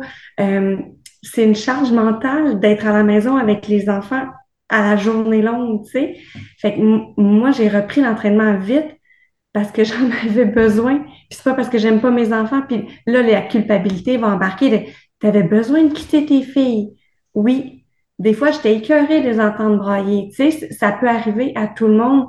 Puis ma première course, ben, j'allaitais les jumelles, je les ai allaitées dans la valise d'une minivan avant de partir. Puis quand j'ai fait mon 21, quand je suis revenue, c'était pas la remise des médailles que j'avais hâte. C'était d'allaiter. Tu sais, fait que c'est des, euh, c'est, des ajustements constants que je pense qu'on on, on doit être consciente, mais que ça doit pas faire peur parce que c'est faisable. Ouais, puis après ça, c'est de respecter son énergie. Tu sais, ça se peut, hein, que ça se peut que ça prenne plusieurs mois avant que, que qu'une femme soit capable de s'entraîner. Parce que prendre une douche, c'est une expédition, puis elle voit pas le moment où, tu sais, ça donne de l'énergie, mais ça en prend aussi. Fait que, fait qu'il faut comme se respecter là-dedans. D'où l'importance du fameux, fameux terme de lâcher prise. Moi, il y a quelqu'un qui m'a dit un jour, Joanie, si respirer aujourd'hui, c'était suffisant, eh ben peut-être. Puis j'irai peut-être courir demain. Hein? Fait, que, fait qu'il y a ça. Mais, mais quand on est habitué de faire des checks, puis de se dire, OK, tu sais, euh, euh, moi, je, je, je, je, vais être une, une mère présente, mais je veux bouger pour être bien. Puis euh, des fois, ben, ça prend un défi pour s'entraîner. Puis, puis le défi, ben, il est peut-être trop grand, il est peut-être trop rapide. Puis il y a vraiment un apprentissage, le, le post, post-accouchement où le corps suit pas toujours la tête. Puis quand tu es habitué euh, tu sais, moi, j'aime, j'aime pousser la limite. Fait que ça veut dire que j'ai une certaine force mentale, hein, pas, pas, pas plus que n'importe qui, mais dans l'ultra-endurance, je pense que c'est majoritairement quelque chose qu'on retrouve. Fait que, tu sais, les femmes qui vont prendre le départ, ben, c'est des, c'est des femmes qui ont une force mentale plus grande.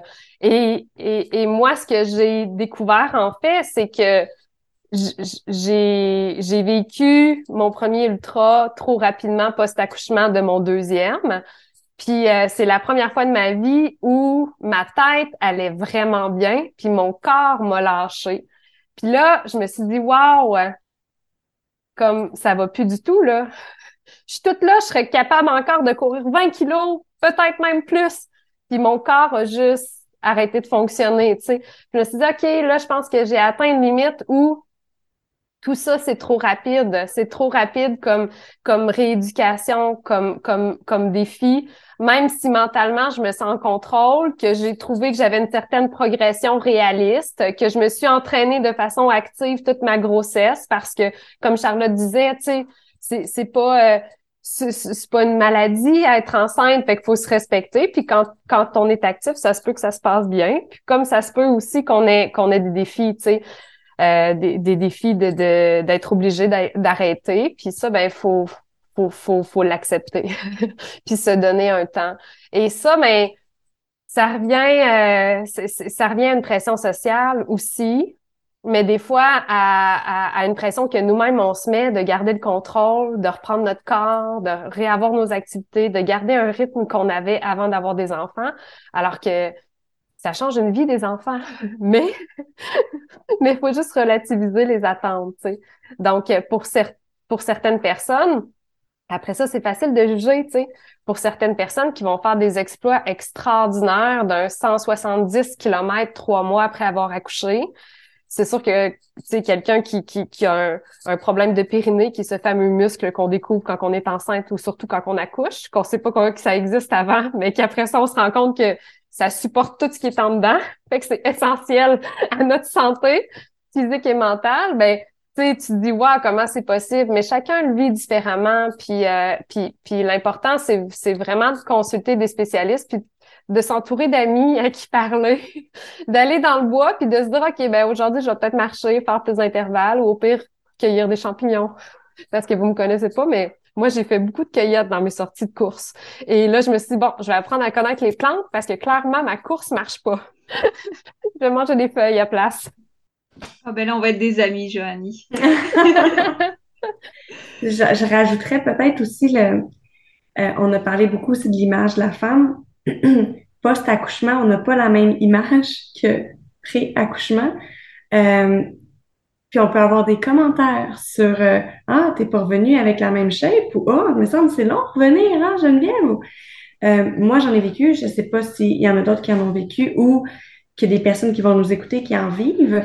Mais euh, après avoir accouché, on apprend que notre corps devient un autre corps et c'est euh, c'est un cadeau de la vie qu'on a donné. Tu sais, dans le sens que j'ai des cicatrices, moi, absolument partout dans mon corps parce que je me pète la gueule partout. Puis je suis fière. Hey, j'ai un, j'ai une cicatrice sur le coude, j'ai une cicatrice sur le genou.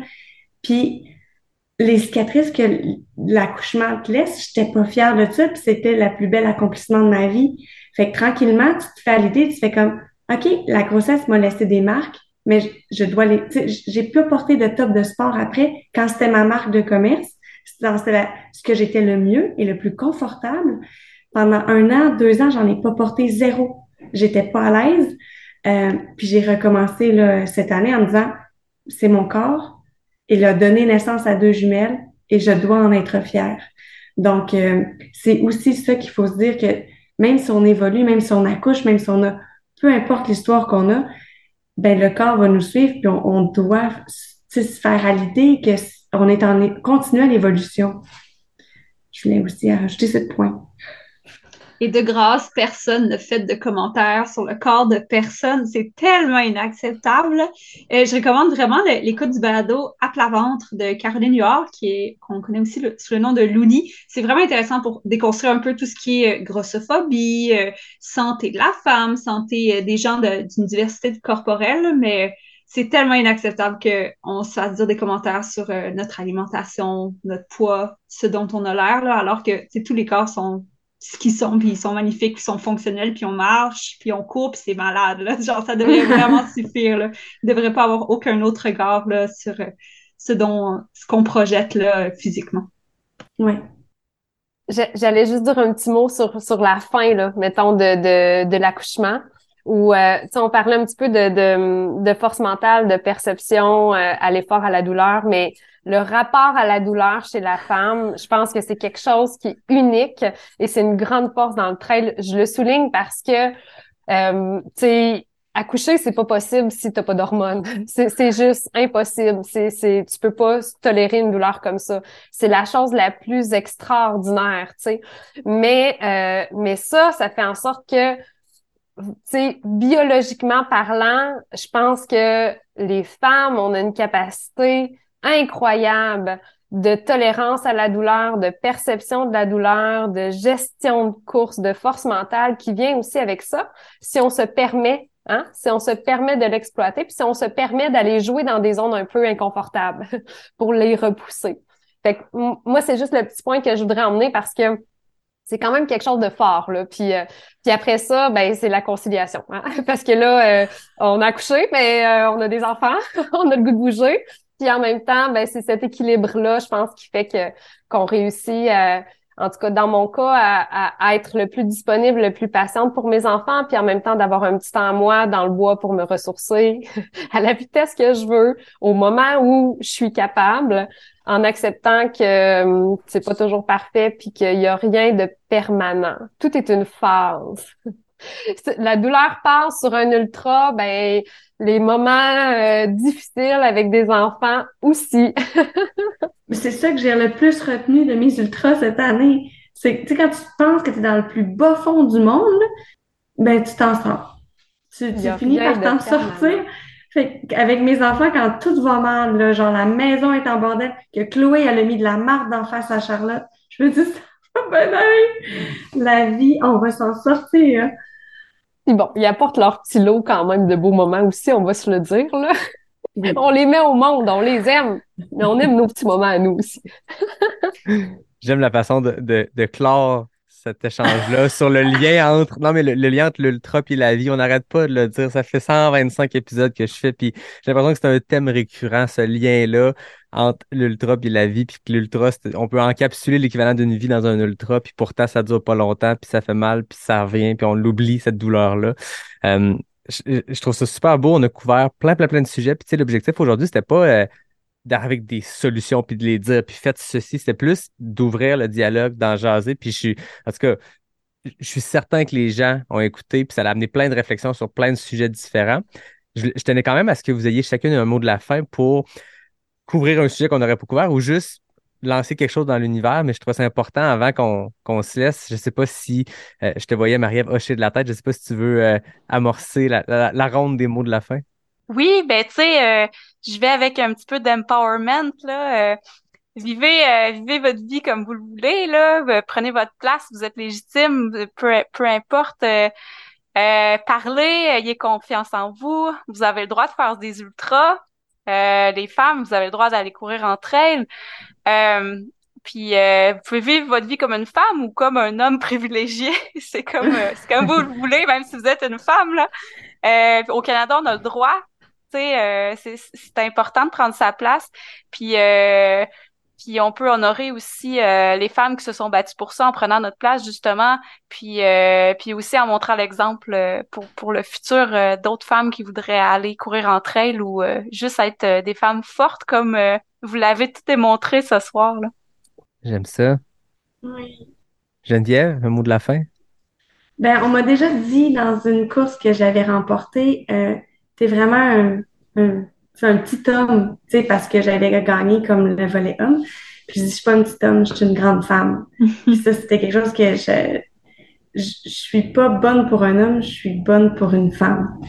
Fait que je tiens à dire que, tu sais, peu importe les, les victoires que tu as, c'est vraiment du personnel, puis il faut que tu vives pour toi. Charlotte? Moi, je trouve que chaque personne a énormément de valeur et de potentiel, puis que euh, la témérité, le courage, l'audace, c'est vraiment pour tout le monde, que c'est pas une question ni de genre ni de sexe. Puis je trouve que les femmes, on est vraiment badass avec euh, notre façon d'être résiliente euh, par rapport à, à plein d'obstacles qui peuvent être euh, sur notre chemin. Donc, je, nous trouve vraiment hot, puis je trouve que tous les sports puis toute la société bénéficieraient de beaucoup plus d'inclusivité puis de d'ouverture face à tout ce que tout le monde peut être, là, peu importe notre genre. Oui, Joanie? Ben, deux petites choses. D'abord, euh, je cours comme une fille, puis j'en suis fière, hein? parce que c'est quelque chose qu'on entend souvent. Tu cours comme une fille, oui, vraiment, puis je l'assume.